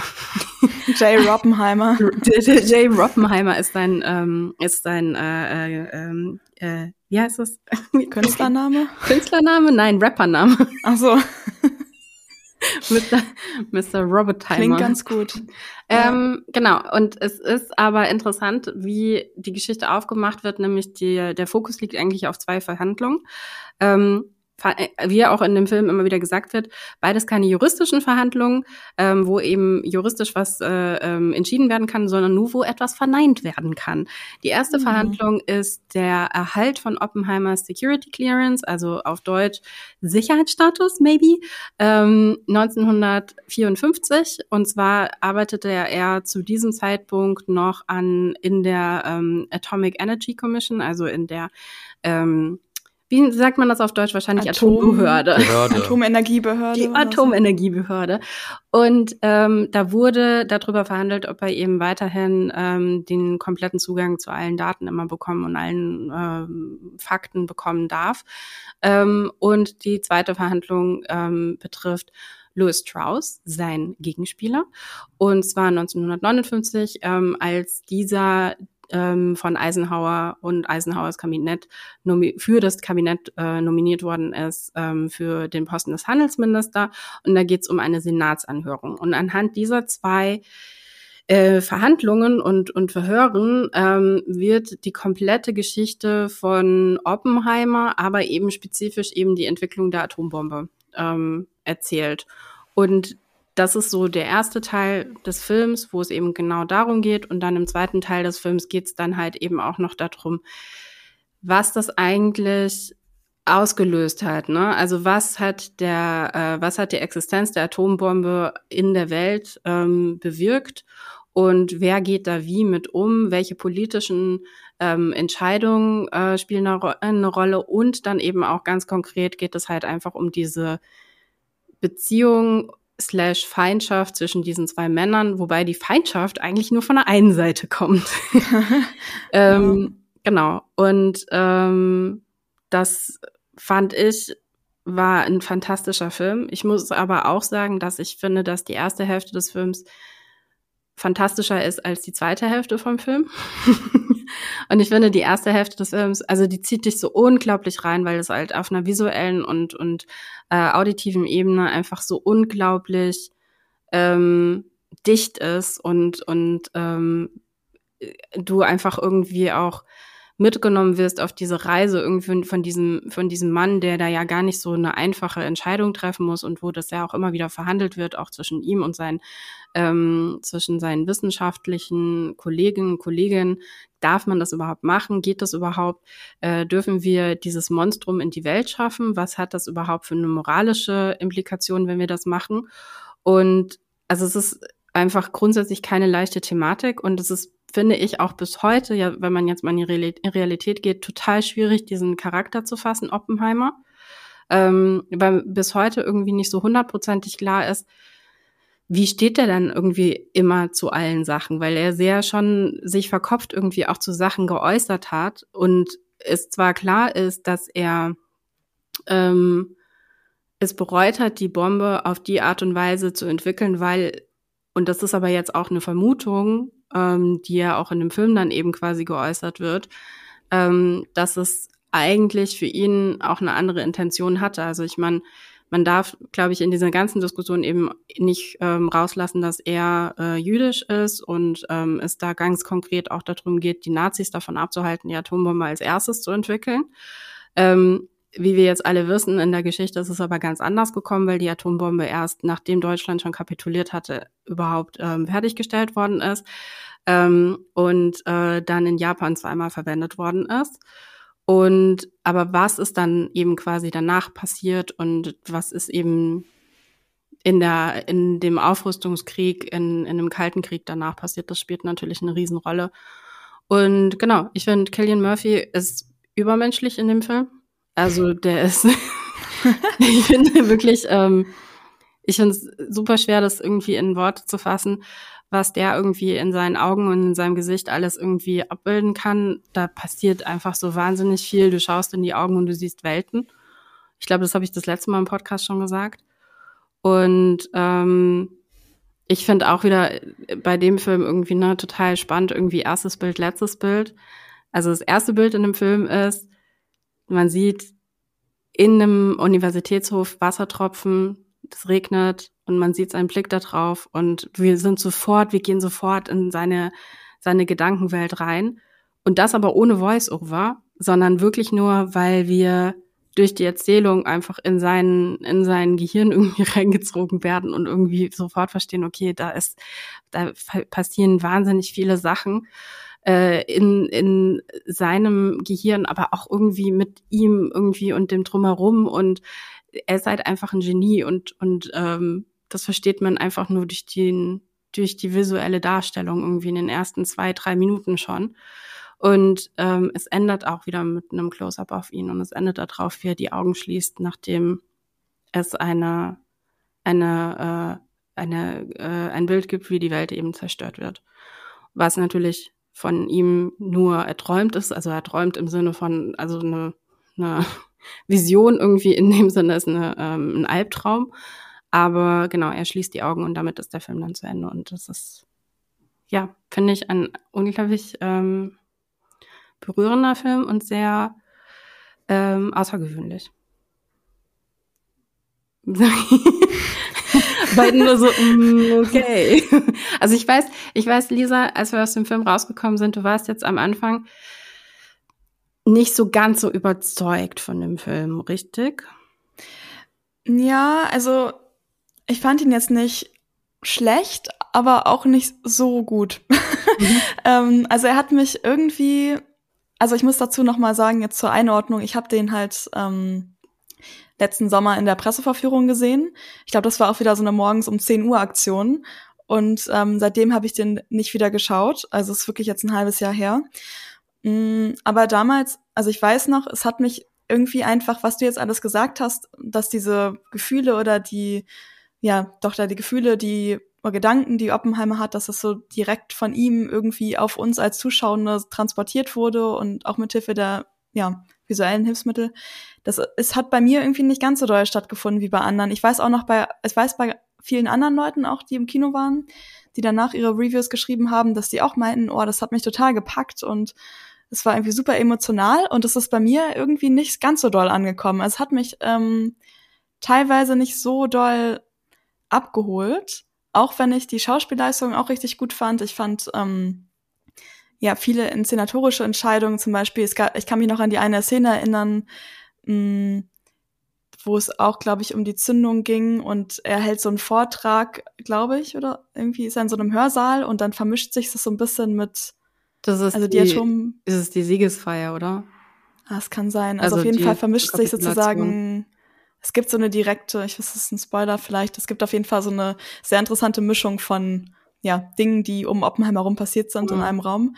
Ähm, solche Sachen, also sind mir schon in Erinnerung geblieben. Aber ich weiß auch noch, dass mh, mm, ja extrem viel geredet wurde in diesem Film und durch das Pacing ich das teilweise auch schwierig fand, alles direkt zu verarbeiten. Aber deswegen wollte ich den Film auch noch mal gucken. Mm, es war mit der Soundmischung auch ein bisschen schwierig, weil das halt so eine Nolan Ballard Soundmischung war und wir keine Untertitel hatten. Ja. Deswegen kann es auch sein, dass mir da so ein paar Nuancen entgangen sind in den Dialogen. Ich weiß immer nicht bei Nolan, ich glaube, da haben wir im letzten Podcast eben auch schon drüber gesprochen, ich weiß immer nicht so hundertprozentig, ob man wirklich jeden einzelnen Satz einfach mitkriegen muss. Das weiß ich auch nicht. Ich glaube, es geht auch viel darum, das mitzufühlen, was da passiert, weil ich glaube, das erklärt auch die Soundmischung, warum der Dialog ganz oft nicht im Vordergrund steht irgendwie, ne? Also ja, weil Nolan wäre ja doof, wenn er das mit Absicht so ohne Hintergedanken so oh, machen würde eigentlich. Ich schon wieder fast schon wieder den Regler verdreht. ja, ja. Ähm, naja, aber ich bin jetzt auch nicht so krass anti oder so. Ich bin so, ich war eher, ich war, ich war nicht sauer, ich war enttäuscht. Mhm. Also ein bisschen jedenfalls. Ja, noch also schlimmer. War, ja, also ich war halt so, weiß ich auch nicht, weil ich, also habe ich glaube ich auch im letzten Podcast gesagt, zum Beispiel Interstellar ist einer meiner absoluten, absoluten Lieblingsfilme. Ich liebe Interstellar und ähm, eigentlich ist Nolan halt schon auch ein Babe mit Filmen. Mhm. Aber da war ich halt so ein bisschen so, oh, schade, dass ich den nicht mehr mochte. Ja. Den Oppenheimer. Aber ich gucke ihn nochmal und dann sage ich euch, was ich sage. Sag dann nochmal. Also es würde mich wirklich total interessieren, was du sagst, wenn du ihn mal mit Untertiteln gesehen hast, ob das mhm. wirklich was verändert. Ähm, ich habe ihn jetzt auch das erste Mal mit Untertiteln gesehen. Es hat für mich nicht so viel verändert, dass ich jetzt noch mehr verfolgen konnte, okay, wer sagt da eigentlich wann was und wer hat da welche Intention irgendwo oder welche Intrige wird hier gerade irgendwo gespannt. Ich glaube, am Ende des Tages war das nie das, was mich bei dem Film irgendwie so ähm, so abgeholt hat. Ich glaube, was mich wirklich mehr abgeholt hat, ist diese Entscheidung von ihm, ähm, also erst am Anfang natürlich irgendwie die Entscheidung, das, äh, die Atombombe zu bauen und dann aber eben auch die Entscheidung, diese, diese Prozesse oder diesen einen Prozess so über sich ergehen zu lassen und, mhm. ähm, und das versuchen zu verstehen, warum, warum machst du das, warum, also wie ihn dann auch seine Frau Kitty irgendwie so anherrscht und dann irgendwie sagt so, wieso kämpfst du nicht? Ich glaube, das, das hat mich irgendwie immer total fasziniert bei diesem Film. Ja, wir können ja mal nochmal zusammenschauen und dann gucke ich, was passiert. Aber Fabian, ja. was, was ja, ist Fabian. deine Meinung?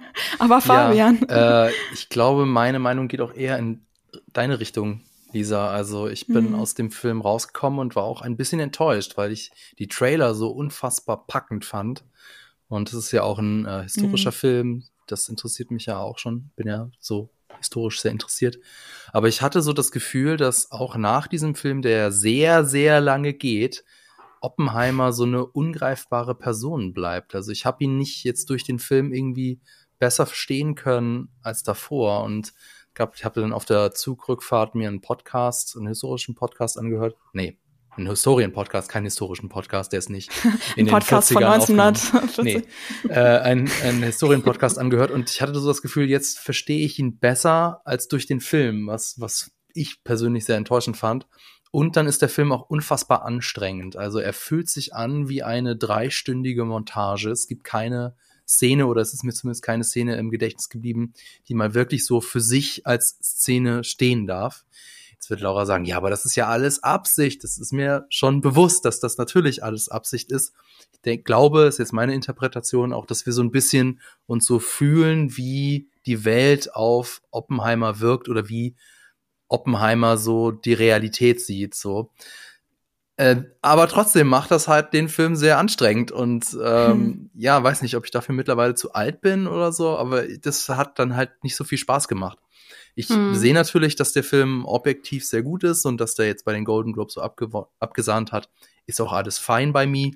Aber ähm, ich fand ihn zum Beispiel deswegen auf einer Skala nicht so gut wie Barbie zum Beispiel. Bei mhm. Barbie hatte ich mehr Spaß.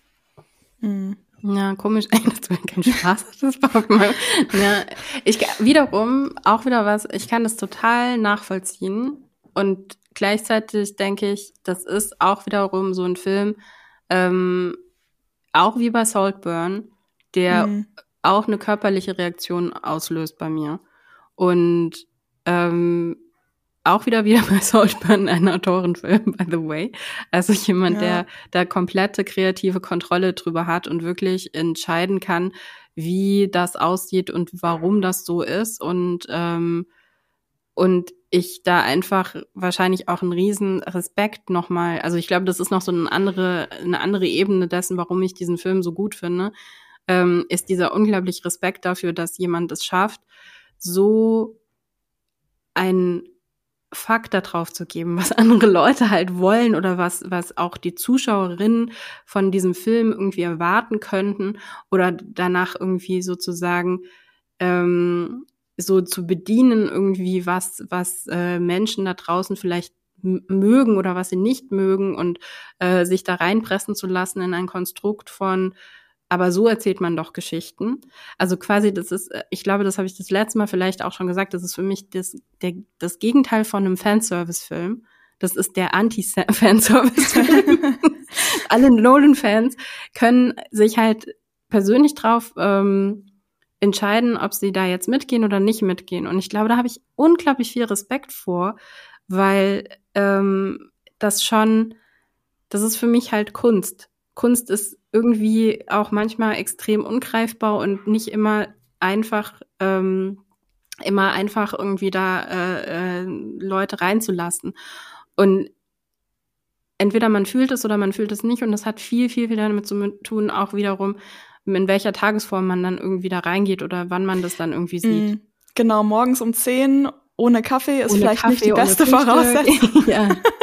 um drei sich Stunden. so einen Film zu geben. Drei, drei Stunden war da lang, ne? Genau. Ja, ja, total. Ja. Also kann ich absolut nachvollziehen. Und ich glaube, ähm, ich, also ich bin auch nicht, also ich werde jetzt hier niemanden irgendwie davon bekehren wollen, dass es jetzt irgendwie der beste Film aller Zeiten ist, weil ich glaube, das ist so eine persönliche Entscheidung, welche Filme man mag und welche Filme man in sein Herzen lässt und welche Filme man halt nicht in sein Herzen lässt. hm. Okay. Äh, ich, mir fehlt jetzt leider eine perfekte Überleitung zu meinem, Pla zu meinem zweiten Platz. Deswegen sage ich einfach mal, mein zweiter Platz ist The Banshees of Inisherin. Äh, den könnt ihr auf Disney Plus gucken. Das wollte ich vorhin, habe ich vergessen zu sagen. Ähm, Oppenheimer gibt's aktuell noch nicht im Abo irgendwo im Stream, sondern den müsst ihr auch äh, leihen oder kaufen. Äh, anders als eben Benches of Sharon, das ist äh, ein Film, der kam eigentlich 2022 raus, aber Laura hat mich netterweise darauf aufmerksam gemacht, dass man den schon auch für eine Liste der besten Filme 2023 nehmen kann, weil er nämlich in Deutschland in diesem im vergangenen Jahr äh, angelaufen ist, 2023. Ja, worum geht's? Also es ist ein Film von Martin McDonough über zwei Freunde auf einer fiktiven irischen Insel. Und von einem Tag auf den nächsten sagt einer der beiden, ich will mit dir nichts mehr zu tun haben. And then hijinks ensues. Also, ähm, weiß ich, ob ihr das wisst oder ob ihr das gesehen habt, aber Martin McDonough, der hat ja Brügge sehen und sterben sowie mhm. Three Billboards Outside Ebbing, Missouri geschrieben und gedreht. Mhm. Und deswegen ähm, ist es hier auch so, das ist so ein ganz eigener schwarzer Humor, so auch oft einem das Lachen im Halse stecken bleibt und sowas mag ich ja. Und so ist dieser Film auch. Es ist auch eine Tragikomödie, äh, teilweise sehr witzig, aber teilweise auch sehr tragisch. Äh, ein Film, der unfassbar gut aussieht. Also ähm, ich glaube, die, die irische Tourismusbehörde kann sich da ordentlich bedanken, denn äh, die Insel gibt es zwar nicht, aber natürlich gibt es Inseln wie äh, Inisherin natürlich schon und es sieht echt super, super schön aus. Äh, ihr habt den auch alle gesehen, ne? Mhm, ja. Ja. Wie ist denn der so auf euch? Wie hat der denn so auf euch gewirkt? Ich fand, dass es ein wirklich originelles Drehbuch ist und ich mochte die Performances super gerne. Aber es war aus irgendeinem Grund nicht so 100 Prozent meine Tasse Tee. Nee, so sagt man das nicht. Es war nicht. das ist, das ist eingedeutscht. Es war nicht hundertprozentig mein Fall irgendwie. Ich weiß nicht. Irgendwie war es nicht so mein Ding. Das ist halt also nicht mochte, so fluffig, der Film, ne? Nee, das, das, auf, das ist nee. das, der Anti-Fluff. Ja. der Film. Mm, ich, aber das ist nicht, ich fand ihn nicht schlecht. Es ist nur so ein bisschen so, ja, ich habe ihn geguckt, das war irgendwie gut, aber ist nicht so, ja, irgendwie nicht so vielleicht nicht meine Art Film, was eigentlich interessant ist, weil ähm, Brügge sehen und sterben ist jetzt länger her, seit ich den geschaut habe, aber den mochte ich auch. Und ähm, Three Billboards fand ich richtig, richtig gut auch. Mhm.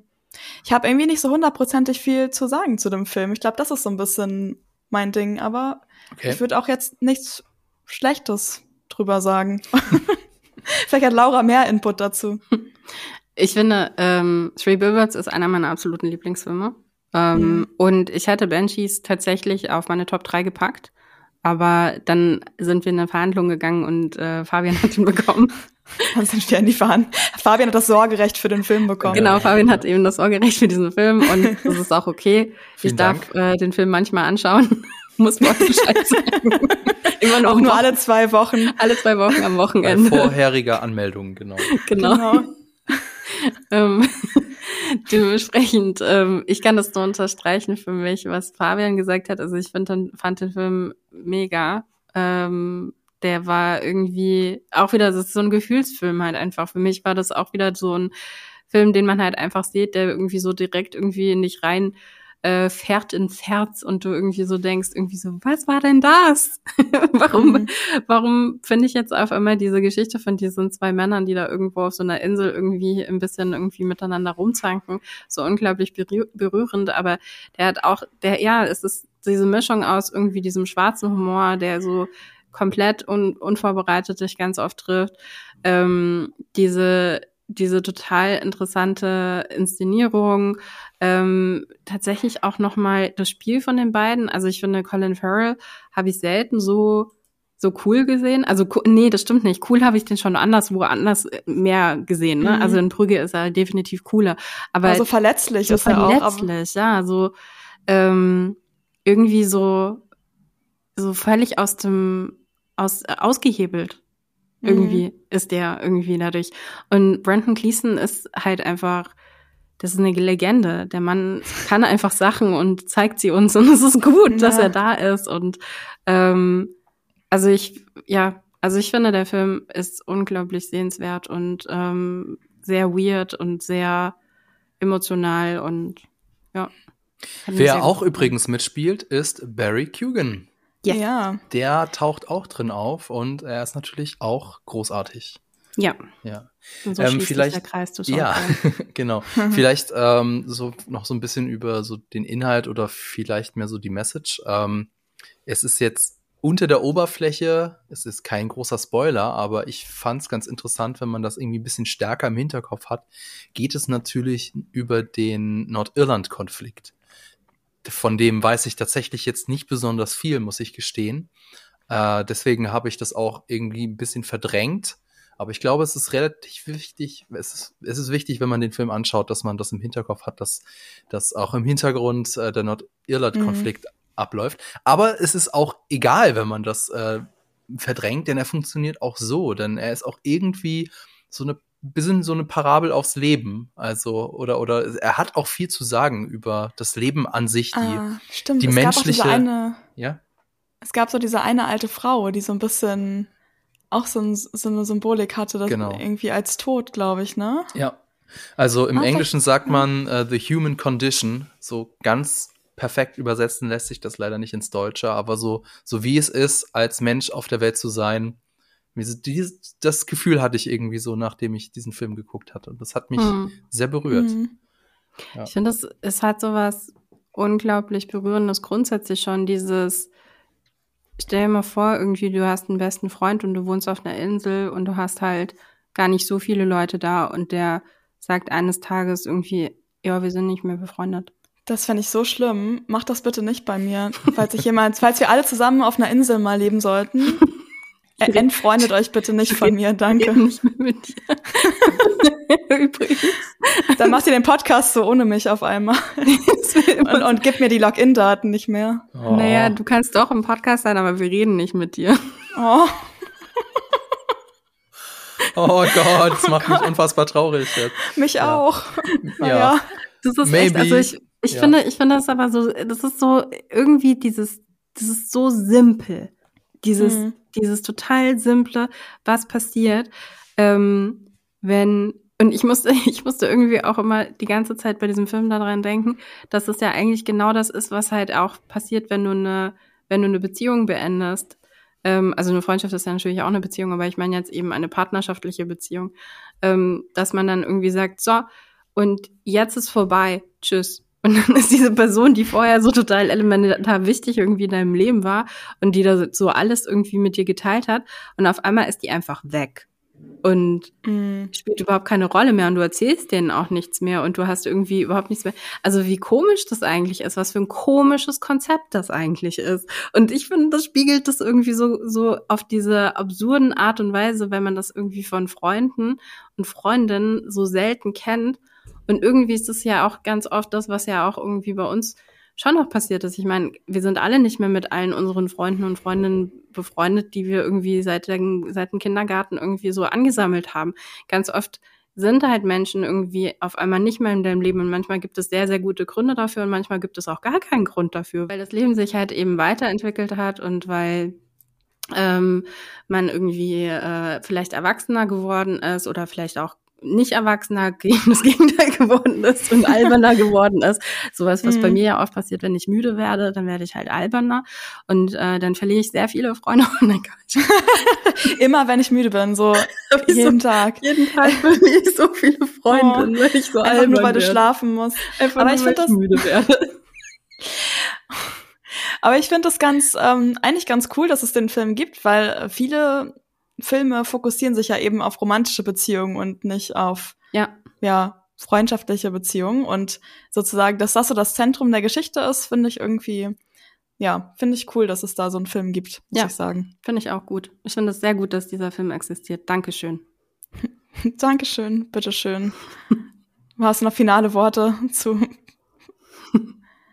okay, ähm, bevor wir Platz eins verraten, Vorher vielleicht noch ein paar Honorable Mentions, ähm, aber in Anbetracht der schon fortgeschrittenen Zeit vielleicht ein bisschen kurz. Weiß nicht, Lisa, hast du denn noch einen Film, der dir im vergangenen Jahr so in Erinnerung geblieben ist, der jetzt aber auf dieser Top 3 keinen Platz hat? Ähm, also ich war kurz davor, ähm, den neuen Spider-Man-Film reinzunehmen. Across the Spider-Verse, ne? Der erste war Into the Spider-Verse, dann mhm. Across the Spider-Verse. Den fand ich auch richtig, richtig gut. Da war ich so ein bisschen, den habe ich fast auf Platz drei noch gepackt. Der hat mir wirklich viel Spaß gemacht und der sieht einfach richtig schön aus und auch eine sehr emotionale Geschichte und ey, der war schon richtig gut. Den muss ich eigentlich noch mal gucken jetzt nach dem Podcast. Und ähm, auf Netflix Tar, übrigens. Ja, auf Netflix, genau. Tar fand ich auch gut, aber es ist auch so ein Film, wo ich nicht weiß, ob ich den noch mal gucken würde, weil der schon ein bisschen stressig ist auch. Ähm, und bei euch so? Habt ihr noch Sachen, die es fast in die Liste geschafft hätten? Mm, ich habe noch ähm, Sachen, die fast in die Liste gegangen oder einmal sogar in der Liste drin waren, waren äh, 20 Tage in Mariupol, mhm. Dokumentarfilm. Ähm, ich würde auch theoretisch sagen, dass Killer of the Flower Moon für mich irgendwie ganz haarscharf irgendwie vorbeigeschrammt ist. Ähm, ich glaube, es kommen gerade noch total viele Filme, die ich unbedingt sehen will und die dann wahrscheinlich vielleicht das nächstes Jahr reinschaffen. Ich finde das immer so schwierig, weil jetzt gerade halt eben die Award-Season ist und viele ja. Sachen dann erst jetzt im Januar und Februar in Deutschland eben anlaufen, so wie irgendwie jetzt Holdovers oder ähm, Poor, äh, Things. Poor Things, wo wir halt irgendwie echt sagen so, oh, das wären wahrscheinlich alles Anwärter irgendwie auf die Liste und aber dann ist es total schwierig, sich das in, im Kopf zu behalten bis nächstes Jahr, weil dann nächstes Jahr wieder genau das Gleiche passiert und du wieder so ein paar von den Award-Filmen schon irgendwie im Dezember gesehen hast und so denkst, irgendwie, ja, aber die verdienen das irgendwie auch. Also ich finde es total schwierig. Ähm, genau, also ich glaube, das wären so Sachen gewesen, die es bei mir irgendwie fast drauf geschafft hat, hätten. Mhm. Ja. Aber vielleicht dann im nächsten Jahr. Vielleicht äh, im nächsten Jahr. Ja, also ein Film aus dem vergangenen Jahr, den ich äh, fast mit draufgepackt hätte, oder ist Wonka. Also natürlich auch, weil der die Erinnerung an den Film noch sehr, sehr frisch ist. Ähm, ich hatte im Kino eine unfassbar gute Zeit, was mich sehr mhm, überrascht hat, weil das ist, also ich habe weder irgendwie besonders nostalgische Gefühle für den äh, Charlie und die Schokoladenfabrik-Film aus den 70ern ist es ja, glaube ich, noch bin ich jetzt irgendwie ein besonders großer Fan der äh, Adaption mit Johnny Depp und auch so ein, eigentlich ein Film, wo ich jetzt gesagt habe, okay, auf den habe ich jetzt nicht gewartet. Also ich brauche die Vorgeschichte von Willy Wonka jetzt nicht. Aber im Kino hatte ich dann eine unfassbar gute Zeit, obwohl es ein Musical ist. Ich bin ja nicht der größte Musical-Fan, aber halt einfach schön inszeniert, äh, tolle Songs. Äh, er ist jetzt nicht auf der Liste gelandet, weil er so in der Nachbetrachtung so ein bisschen an Substanz verloren hat. Also äh, an, im Kino ist sie, ist es to ein tolles Erlebnis, aber es bleibt nicht so besonders viel hängen. Deswegen. Es ist wirklich so ein, so ein Kino-Kinofilm irgendwie, ne? Ja. So dieses, also was, was man sich so vorstellt, man weiß ich nicht, holt sich Popcorn und Nachos und setzt sich in so einen richtig geilen, bequemen Kinosessel. Ja. Das ist so ein Film, den man dann gucken würde, irgendwie, weiß ja. ich nicht. Und auch das ein ist ja, Film übrigens. Ja, und ist ja auch mal schön, wenn es solche Filme gibt. Insofern, ja. ja. Dann jetzt aber Trommelwirbel. Unser jeweiliger Platz eins, Lisa, welcher Film ist für dich der beste Film des Jahres 2023 gewesen? Mein, das ist sehr dramatisches Bild ab. Mein bester, bester oder mein Lieblingsfilm des Jahres ist Anatomie eines Falls. Ähm, ja, Spoiler Alert, jemand stirbt in dem Film und es gibt eine ungeklärte Todesursache und es gibt eine deutsche Autorin, Sandra, und die wird so in die Ermittlungen reingezogen. Und ähm, genau, eigentlich den ganzen Film über versucht so die Justiz rauszufinden, wer schuld ist. Oder ob sie vielleicht sogar schuld ist. Und der Film ist wirklich, also das war einer von diesen Filmen, wo ich noch tagelang drüber nachdenke und auch richtig viel ich habe danach sofort sämtliche Artikel und Letterboxd ähm, Reviews dazu gelesen, weil ich einfach super das Bedürfnis hatte, mich noch mehr damit zu beschäftigen, auch um rauszufinden, so was vielleicht andere Leute noch für Perspektiven aufgegriffen haben aus dem Film. Das ist nämlich so eine Sache, die ich richtig gut fand, ähm, wie der Film so mit verschiedenen, Pers also also der Film erzählt so davon, wie so eine Sache aus verschiedenen Perspektiven gesehen werden kann und ähm, ganz viel über so subjektive Wahrnehmung, also wie das entsteht und beschäftigt sich auch so ein bisschen damit, was eigentlich Wahrheit ist. Und das ist eigentlich so ein Gerichtsfilm. Also das sind eigentlich ganz viele Sachen, die ich so ein bisschen bei diesen Gerichtsszenen bei Oppenheimer vielleicht vermisst habe, weil da fand ich die Gerichtsszenen tatsächlich nicht so spannend. Und bei Anatomie eines Falls hing ich so an den Lippen von den Leuten. Und ich habe jedes einzelne Wort, also da wurde auch viel geredet natürlich, jedes einzelne Wort aufgesogen. Und es, unter anderem liegt es daran, Sandra Hüller in diesem Film, das ist die beste Schauspielleistung, die ich seit langem gesehen habe. Ich bin, ich war einfach nur so, wie krass ist Sandra Hüller bitte? Was geht bei ihr? Also auch was, das eigentlich muss Laura den Film auch mögen. Ich frage, Laura, machst du den Film? Ich ja, mochte den auch sehr, ja. Weil das ist nämlich wieder sehr viel Mimik, sehr viel mhm. Gestik, ähm, was sie mit so ganz kleinen Nuancen in ihrem Spiel irgendwie erzählt. Das ist sehr sehr laurinig auf jeden Fall. ähm, das war wirklich, also ich war wirklich super beeindruckt. Ich habe tatsächlich, glaube ich, noch nicht so viele andere Filme mit Sandra Hüller gesehen. Sie hat ja auch bei Toni Erdmann, da wurde Erdmann. sie ja so ein bisschen bekannter, bekannter. Jetzt hat sie, glaube ich, auch, sie hat ja, das ist noch so ein Film, auf den ich warte, der jetzt erst bald rauskommt, uh, The Zone of Interest. Ja. Den will ich auch unbedingt gucken. Da spielt sie auch eine Nebenrolle. Da ist sie auch schon im Awards ähm, Kreis so ein bisschen drin mit dem Film auch, mit Anatomie eines Falls auch.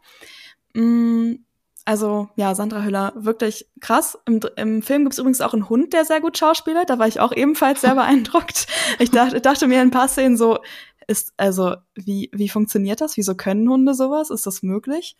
Mm, aber ja, vor allem tolles Drehbuch, tolle Inszenierung. Ich habe echt den ganzen Ta Film mitgefiebert und immer, ich war immer so zwischen, ah, sie ist unschuldig. Und dann so, Moment mal, das ist verdächtig, vielleicht ist sie doch schuldig. Und mh, mm, ja, es ist wirklich, also es sind viele, also auch einfach das Drehbuch, also von wem welche Sachen gesagt werden. Es gibt einmal so eine Szene, okay, ich weiß nicht, ob ich das schlau erzählen kann, ohne zu spoilern. Mh, mm, eine Person, eine Person redet darüber, über etwas, was eine andere, was Person, also Person A redet darüber, was Person B gesagt hat. Und man sieht auf der Leinwand sozusagen wie Person B redet, aber mit der Stimme von Person A, die das erzählt. Also man hört Person B nicht selbst sprechen, sondern nur das Voice-Over von der anderen Person. Und solche quasi, da, da denkt man, dann guckt sich das an und denkt so, okay, ich kriege gerade diese Informationen, aber wie kriege ich diese Informationen? Und so davon gibt's ähm, ja richtig viel. Ich möchte, dass Sandra Hülle einen Oscar dafür bekommt.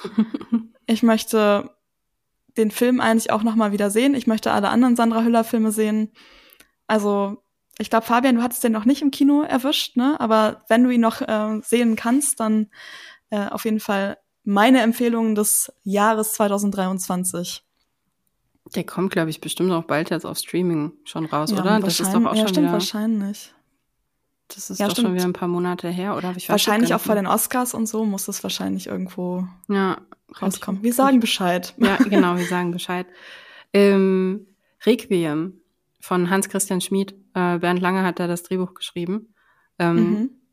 War, war glaube ich, so der erste Film, wo ich Sandra Hüller gesehen habe und dachte so, Hi, wer bist du? Hello. ähm, kann ich auch sehr empfehlen. Ich weiß nicht, ob ihr den gesehen habt. Der ist echt schon alt. Ich glaube, der ist schon nee, 20 Jahre alt. Ich habe, glaube so. ich, noch nicht mal davon gehört, tatsächlich. Tragischerweise. Ja, da warst du noch im Kindergarten. Wahrscheinlich. da, dann, da konnte ich noch keine Sandra Hüller Filme Ich habe ich hab da schon an der Filmhochschule studiert.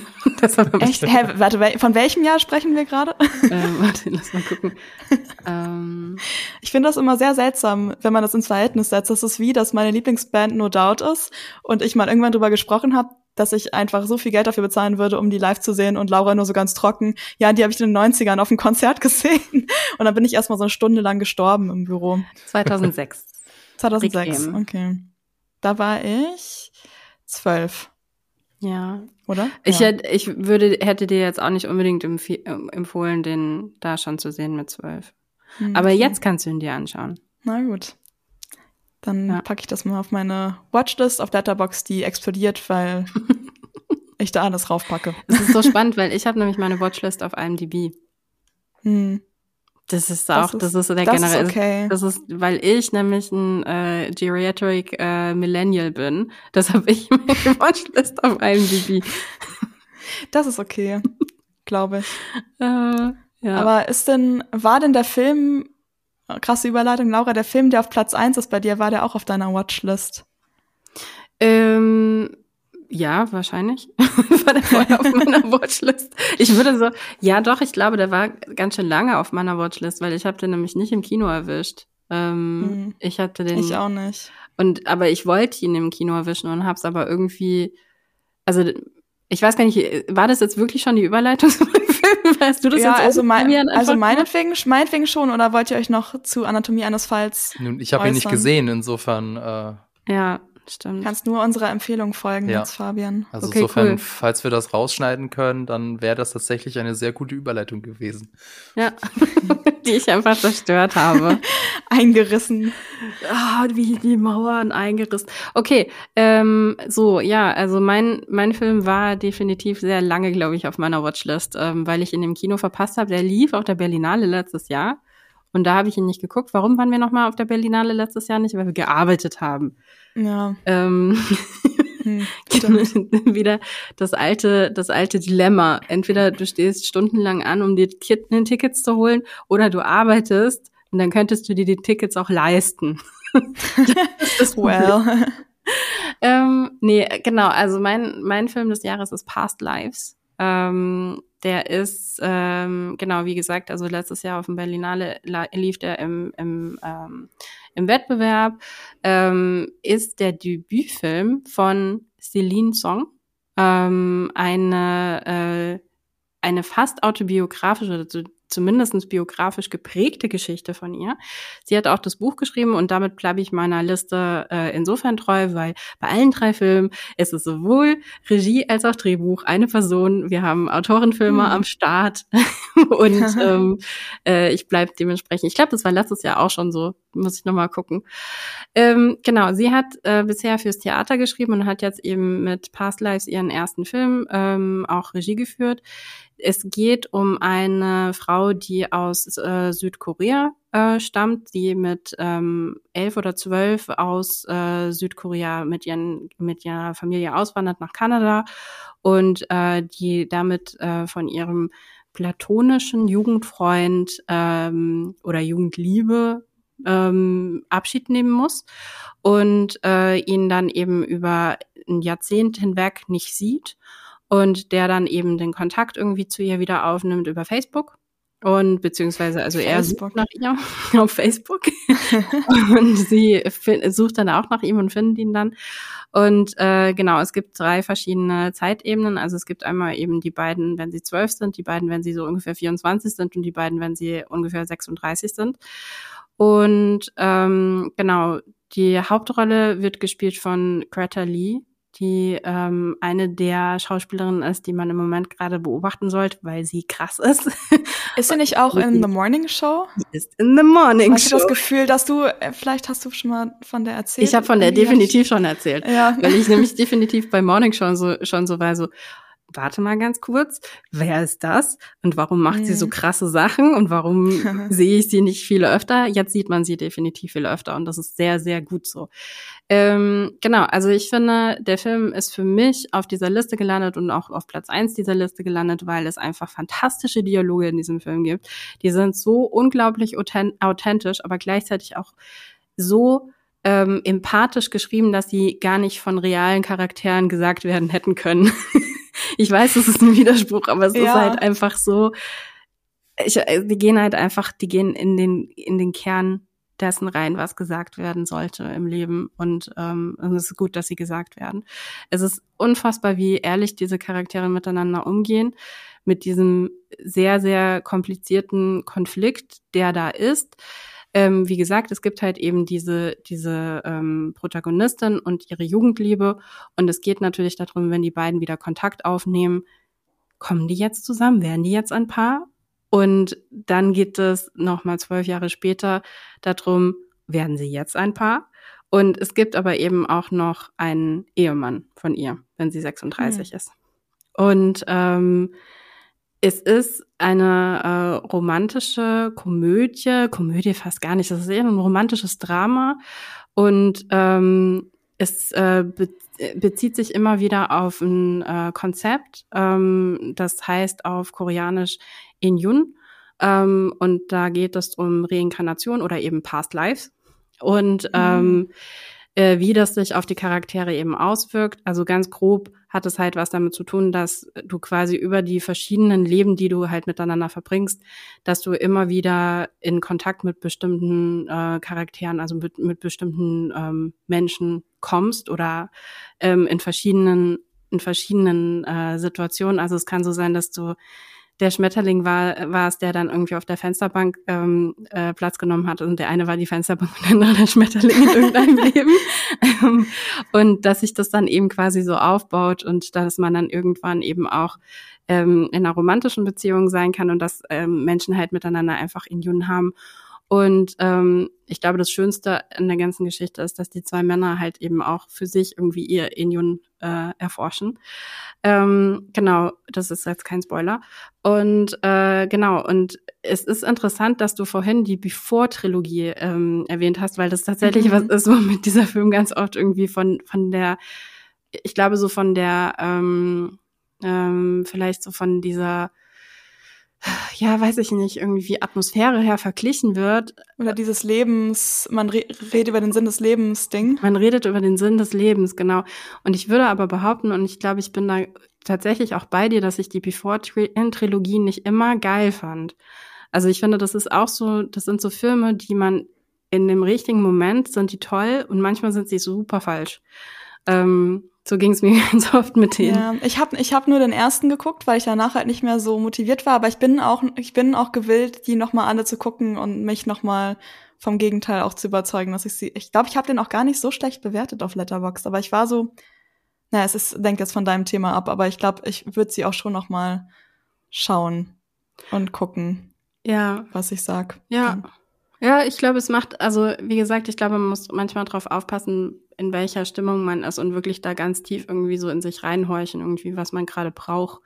Und manchmal weiß man es natürlich vorher nicht, aber dann äh, manchmal weiß man es auch irgendwie, weil man halt eben Rezensionen gelesen hat oder eben schon mal den Film gesehen hat oder irgendwie äh, einen Trailer gesehen hat, der halt einfach zu einem spricht. Ähm, Past Lives, ich glaube, ich habe den Trailer gesehen und wusste instant, dass dieser Film total zu mir spricht. Und ähm, als ich ihn dann endlich gesehen hatte, war ich einfach nur komplett, also ich war wirklich komplett weg. Also ich äh, war, ähm, abgesehen davon, dass ich auf jedem sofort gesagt habe, oh mein Gott, guck diesen Film bitte endlich. Mhm. es ist so wert, den zu sehen. Ich äh, glaube, ich habe einfach so gefühlt. Ich habe so viel gefühlt in diesem Film und ich habe irgendwie am Ende auch irgendwie, ich habe geweint und ich habe gelacht und ich habe irgendwie alles durchgemacht mit diesem Film und der ist einfach gigantisch. Ich will jetzt das erste und das letzte Bild äh, in dem Fall nicht erzählen, weil es ein Spoiler ist. Ähm, mhm. Aber also das noch kurz, weil das ja eben auch ähm, in, in dieser Geschichte, die ich jetzt schon erzählt habe, ja drin ist, dass es gibt ein Bild, das sich so festgebrannt hat und das ist das Bild, das letzte Bild, wenn sie aus Südkorea weggeht. Und wie das visuell von ihr, von Celine Dion, ähm, äh, Song eingefangen Celine wird. Dion. von Celine Dion eingefangen wurde, musikalisch dann von Hm, Celine Song ein, eingefangen wurde. Und zwar, ähm, du hast die beiden Kinder und er geht äh, nach links den Weg und sie geht die Treppe hoch nach rechts. Und das ist das letzte Bild von den beiden, wie sie sich sehen in Südkorea. Und wie gesagt, die sehen sich dann halt einfach irgendwie 20 Jahre lang nicht. Und das hat so viel, da ist noch so viel drin in diesem Bild, ne? Weil er geht halt so den steinigeren Weg in Südkorea.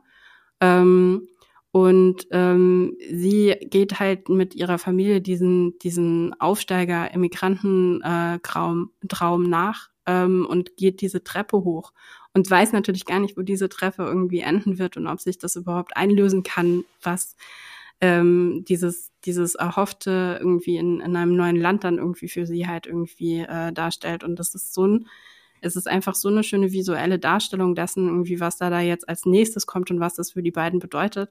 Und so ist dieser Film. Der hat so viele solche Momente. Und das ist toll. Also ich wollte den Film vorher schon gucken und ich habe es einfach irgendwie nie geschafft aus diversen Umständen. Aber ich war super interessiert und jetzt bin ich auf jeden Fall noch motivierter, ihn anzuschauen. Ja. Bin auf jeden Fall Ich gespannt, äh, wenn er irgendwann mal im Streaming-Angebot landet, dann werde ich ihn auch auf jeden Fall nachholen. Er ist nämlich äh, noch nicht verfügbar, wenn ich das Ja. richtig Oder nicht kostenfrei auf jeden Nicht Fall. kostenfrei, ja, n- nirgendwo im Abo, leider. Ja. Ansonsten würde ich sagen, wollen wir dann zu meinem ersten Ja. Platz kommen, oder? Weil ich glaube, Ja. Lisa, du hast ihn auch nicht gesehen, ne? Nee, Nee. das irgendwie nicht. Bedauerlich, Aber erzähl bedauerlich. mal, warum Ja. ich ihn sehen soll. äh, nee, also mein, genau, meinen ersten Platz hast du auch nicht gesehen. Und meinen ersten Platz, den werdet ihr nicht auf einen der besten Liste der einschlägigen Kritikerinnen oder Kritiker finden. Ähm, also objektiv gesehen ist es der schwächste wahrscheinlich auf dieser Liste und auch auf dem Platz eins äh, von den Platz eins Filmen. Aber warum ist es denn jetzt mein Platz eins? Also 2023 hat mir nämlich gezeigt, es ist echt schwer, simple, in Anführungszeichen, Unterhaltungsfilme zu drehen. Also Filme, die du dir einfach anguckst und äh, die Spaß machen, die dich unterhalten. Wie viele Blockbuster sind 2023 gefloppt, die gesagt haben, kommt ins Kino, ihr habt eine tolle Zeit und am Ende war ich mega gelangweilt. Und deswegen habe ich mir Missing herausgesucht. Missing ist ein Desktop-Film oder auch ein Screen-Movie von Will Merrick und Nick Johnson. Sowas ist das. Also bei einem Desktop-Film wird die gesamte Filmhandlung über einen Computerbildschirm oder über Smartphone-Bildschirm oder irgendwelche Bildschirme erzählt. Ein bisschen so wie Found Footage. Ähm, dazu muss man natürlich sagen, wenn man eine Allergie gegen Plotholes hat oder es gar nicht mag, wenn eine Handlung irgendwie erzwungen ist, hm, dann wird man wahrscheinlich das ein oder andere Problem mit dem Film haben, denn also zum Beispiel beim im Krimi-Genre ist es ja gang und gäbe, dass ein Mord in einem abgeschiedenen Haus passiert und äh, alle Anwesenden sind dann irgendwie äh, verdächtig und genauso ist es auch hier, dass es so einige Sachen gibt, wo man so sagt, okay, warum läuft da jetzt eine Kamera mit oder so? Naja, damit halt die Geschichte gezeigt werden kann. Worum geht's eigentlich? Ähm, also es geht um die 18-jährige June, gespielt von Storm Reed, die kennt ihr aus Euphoria. Die will eigentlich nur ihre Mama vom Flughafen abholen. Die äh, ist in Mexiko, glaube ich, gewesen. Ähm, Kolumbien. mit, oh, Kolumbien ist es, äh, genau, danke. Ähm, äh, ja, Urlaub mit einem neuen Freund, den sie hat, aber sie taucht einfach am Flughafen nicht mehr auf. Und deswegen macht sich dann ihre Tochter June online, weil sie natürlich jetzt nicht einfach als 18-Jähriger mal eben nach Kolumbien fliegen kann, macht sie sich online auf die Suche nach ihrer Mutter, um zu gucken, was ist da in Kolumbien passiert, welche Spuren gibt es. Und falls euch das irgendwie bekannt vorkommt, Missing ist ein Standalone-Sequel zu Searching von 2018. Und beide Filme gibt's übrigens auf Netflix. Ähm, wahrscheinlich Ich ist. möchte- Ja, Achso. bitte. Nee, ich wollte nur einen dummen Joke machen und sagen, dass ich noch möchte, dass noch ein Film rauskommt, der Finding heißt, um das Ganze abzuschließen. Wer weiß, wer weiß. Vielleicht wird es den sehen. noch geben. Also wahrscheinlich objektiv betrachtet ist Searching der bessere Film, weil ein bisschen kompakter, ein bisschen eleganter und ein bisschen organischer. Aber ich musste ja nun mal einen äh, Film aus 2023 nehmen. Mhm. Ist Searching auch ähm, so ein Desktop-Film? Ja, genau, der ist auch, also es Hm, okay. spielt sich auch komplett auf Computerbildschirm oder Smartphone-Bildschirm ab. ähm, aber standalone. Also man muss den, also die haben, kann sein, dass eventuell in einem Halbsatz äh, die Hauptfigur aus Searching mal erwähnt wird, aber ansonsten haben die Filme nichts miteinander zu tun, außer eben das Format. Und man muss natürlich auch sagen, Missing hat so ein bisschen so eine Sequelitis. Das heißt, alles ist, muss natürlich größer sein, weil es ein Sequel ist. Es gibt sehr, sehr viele Twists. Ähm, da könnte man jetzt auch sagen, muss das sein? Aber egal. Also ich hatte sehr viel Spaß bei dem Film. Ähm, es ist unfassbar, wie kreativ die, die Benutzung von Bildschirmen hier ähm, ja eingefügt wird. Oder auch das visuelle Storytelling ist auch sehr, sehr stark in Missing. Also äh, was einfach, wie einfach ausgedrückt wird, dass äh, June zum Beispiel nicht besonders viel Geld hat und sich deswegen eben nicht den teuersten und besten Detektiv leisten kann, sondern halt eher ein, ein, ein Budget-Detective. Das fand ich so witzig. Ravi. Äh, ja, der ist auch ein, ein, Ravi. ein ja, super. Der ist auch so eine starke Figur. Und das Ende ähm, auch sehr, sehr simpel. Aber Laura, du hast ja schon gesagt, du hast es ja dieses, ich will es nicht verraten, aber das Thema angesprochen mit dem das erste Bild oder ersten Shot und den letzten Shot.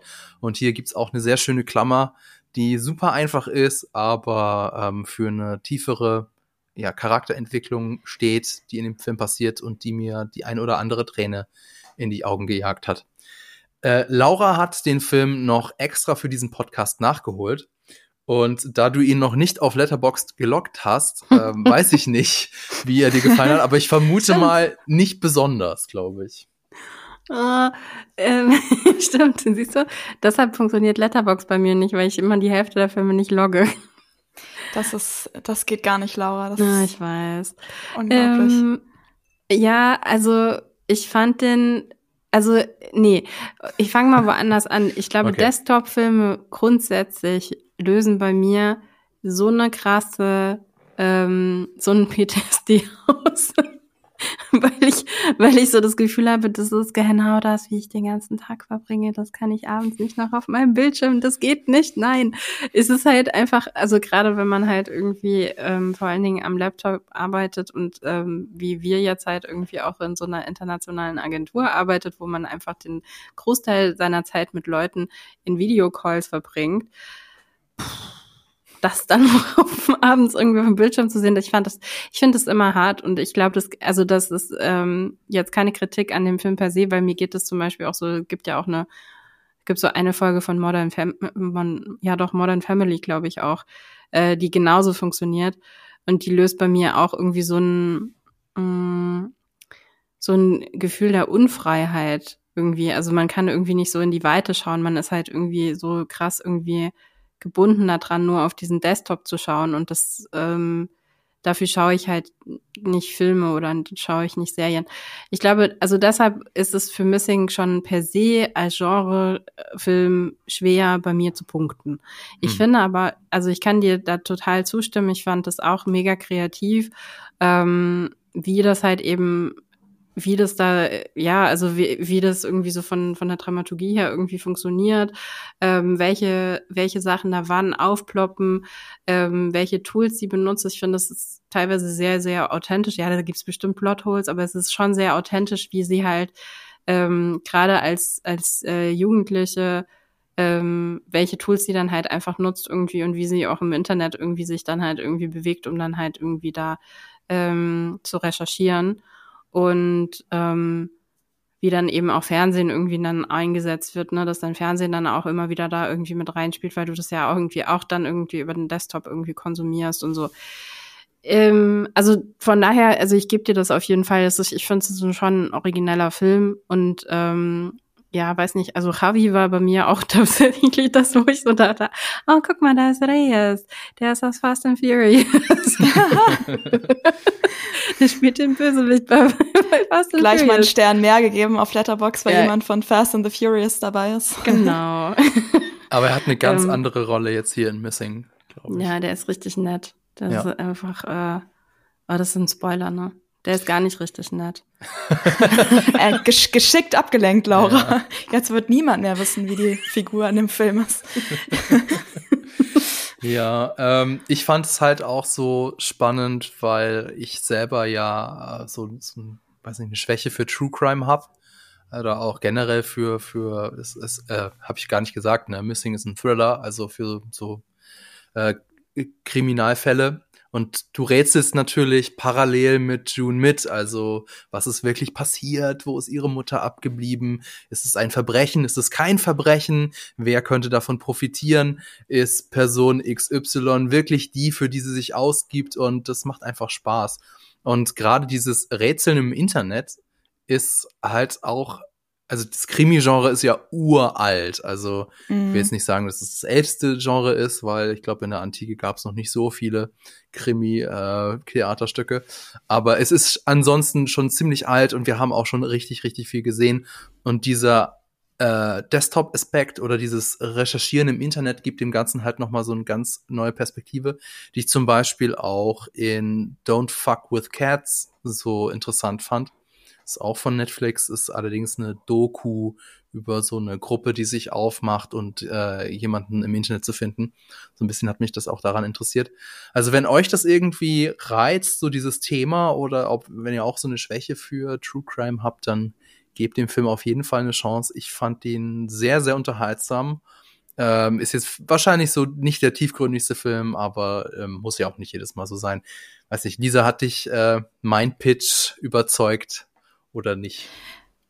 Ja, ich bin ganz interessiert. Also ich muss sagen, mich schreckt auch ein bisschen ab, das, was Laura meinte, dass man halt nicht weiterschauen kann als der Desktop, aber dann wiederum, wenn ihr meint, dass es auch kreativ genutzt wird, ähm, bin ich schon also finde ich ganz spannend. Ich bin ja tatsächlich so ein Fan von so richtig klassischen Krimis, wo, also so Agatha Christie-Verfilmungen, wo eine Gruppe von Leuten in so einem Haus oder halt auf einem Boot zum Beispiel ähm, sind und dann passiert ein Mord und dann sind alle so an diesem einen Ort. Und, es muss, und dann gibt es so einen urigen Detektiv, der dann halt irgendwie Sachen rausfindet.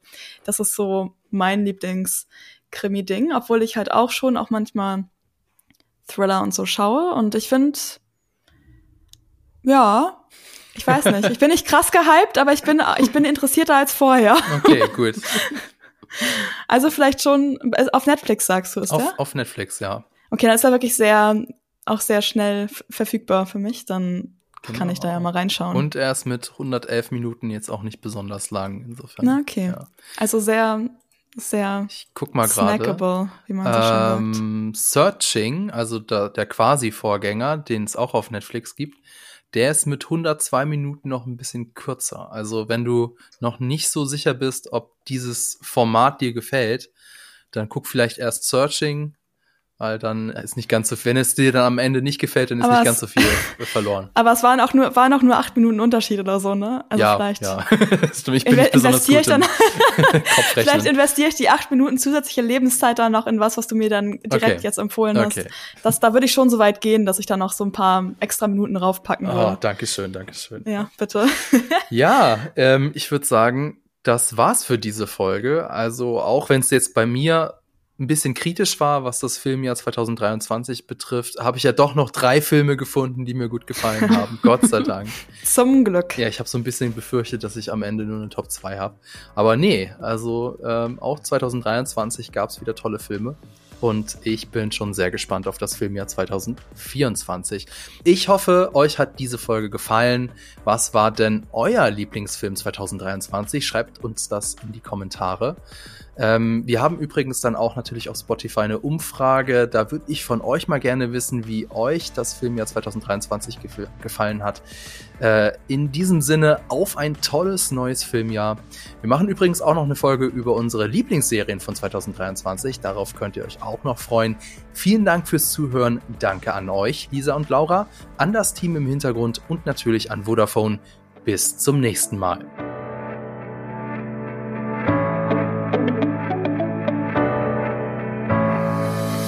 Diese Folge wurde dir präsentiert von Vodafone, seit 30 Jahren für dich da. Die Quadrataugen ist ein Podcast, der im Auftrag von Vodafone von Jellyfish Germany produziert wird. Die Moderatorinnen und Moderatoren sind Fabian Douglas, Lisa Oppermann, Laura Samide. Regie Ron Harupa. Produktion Laura Samide. Und wenn ihr jetzt noch nicht genug habt, dann schaut auf unseren YouTube-Kanal GigaTV Mac vorbei oder auf unsere Webseite. Die Links dazu findet ihr in den Show Notes.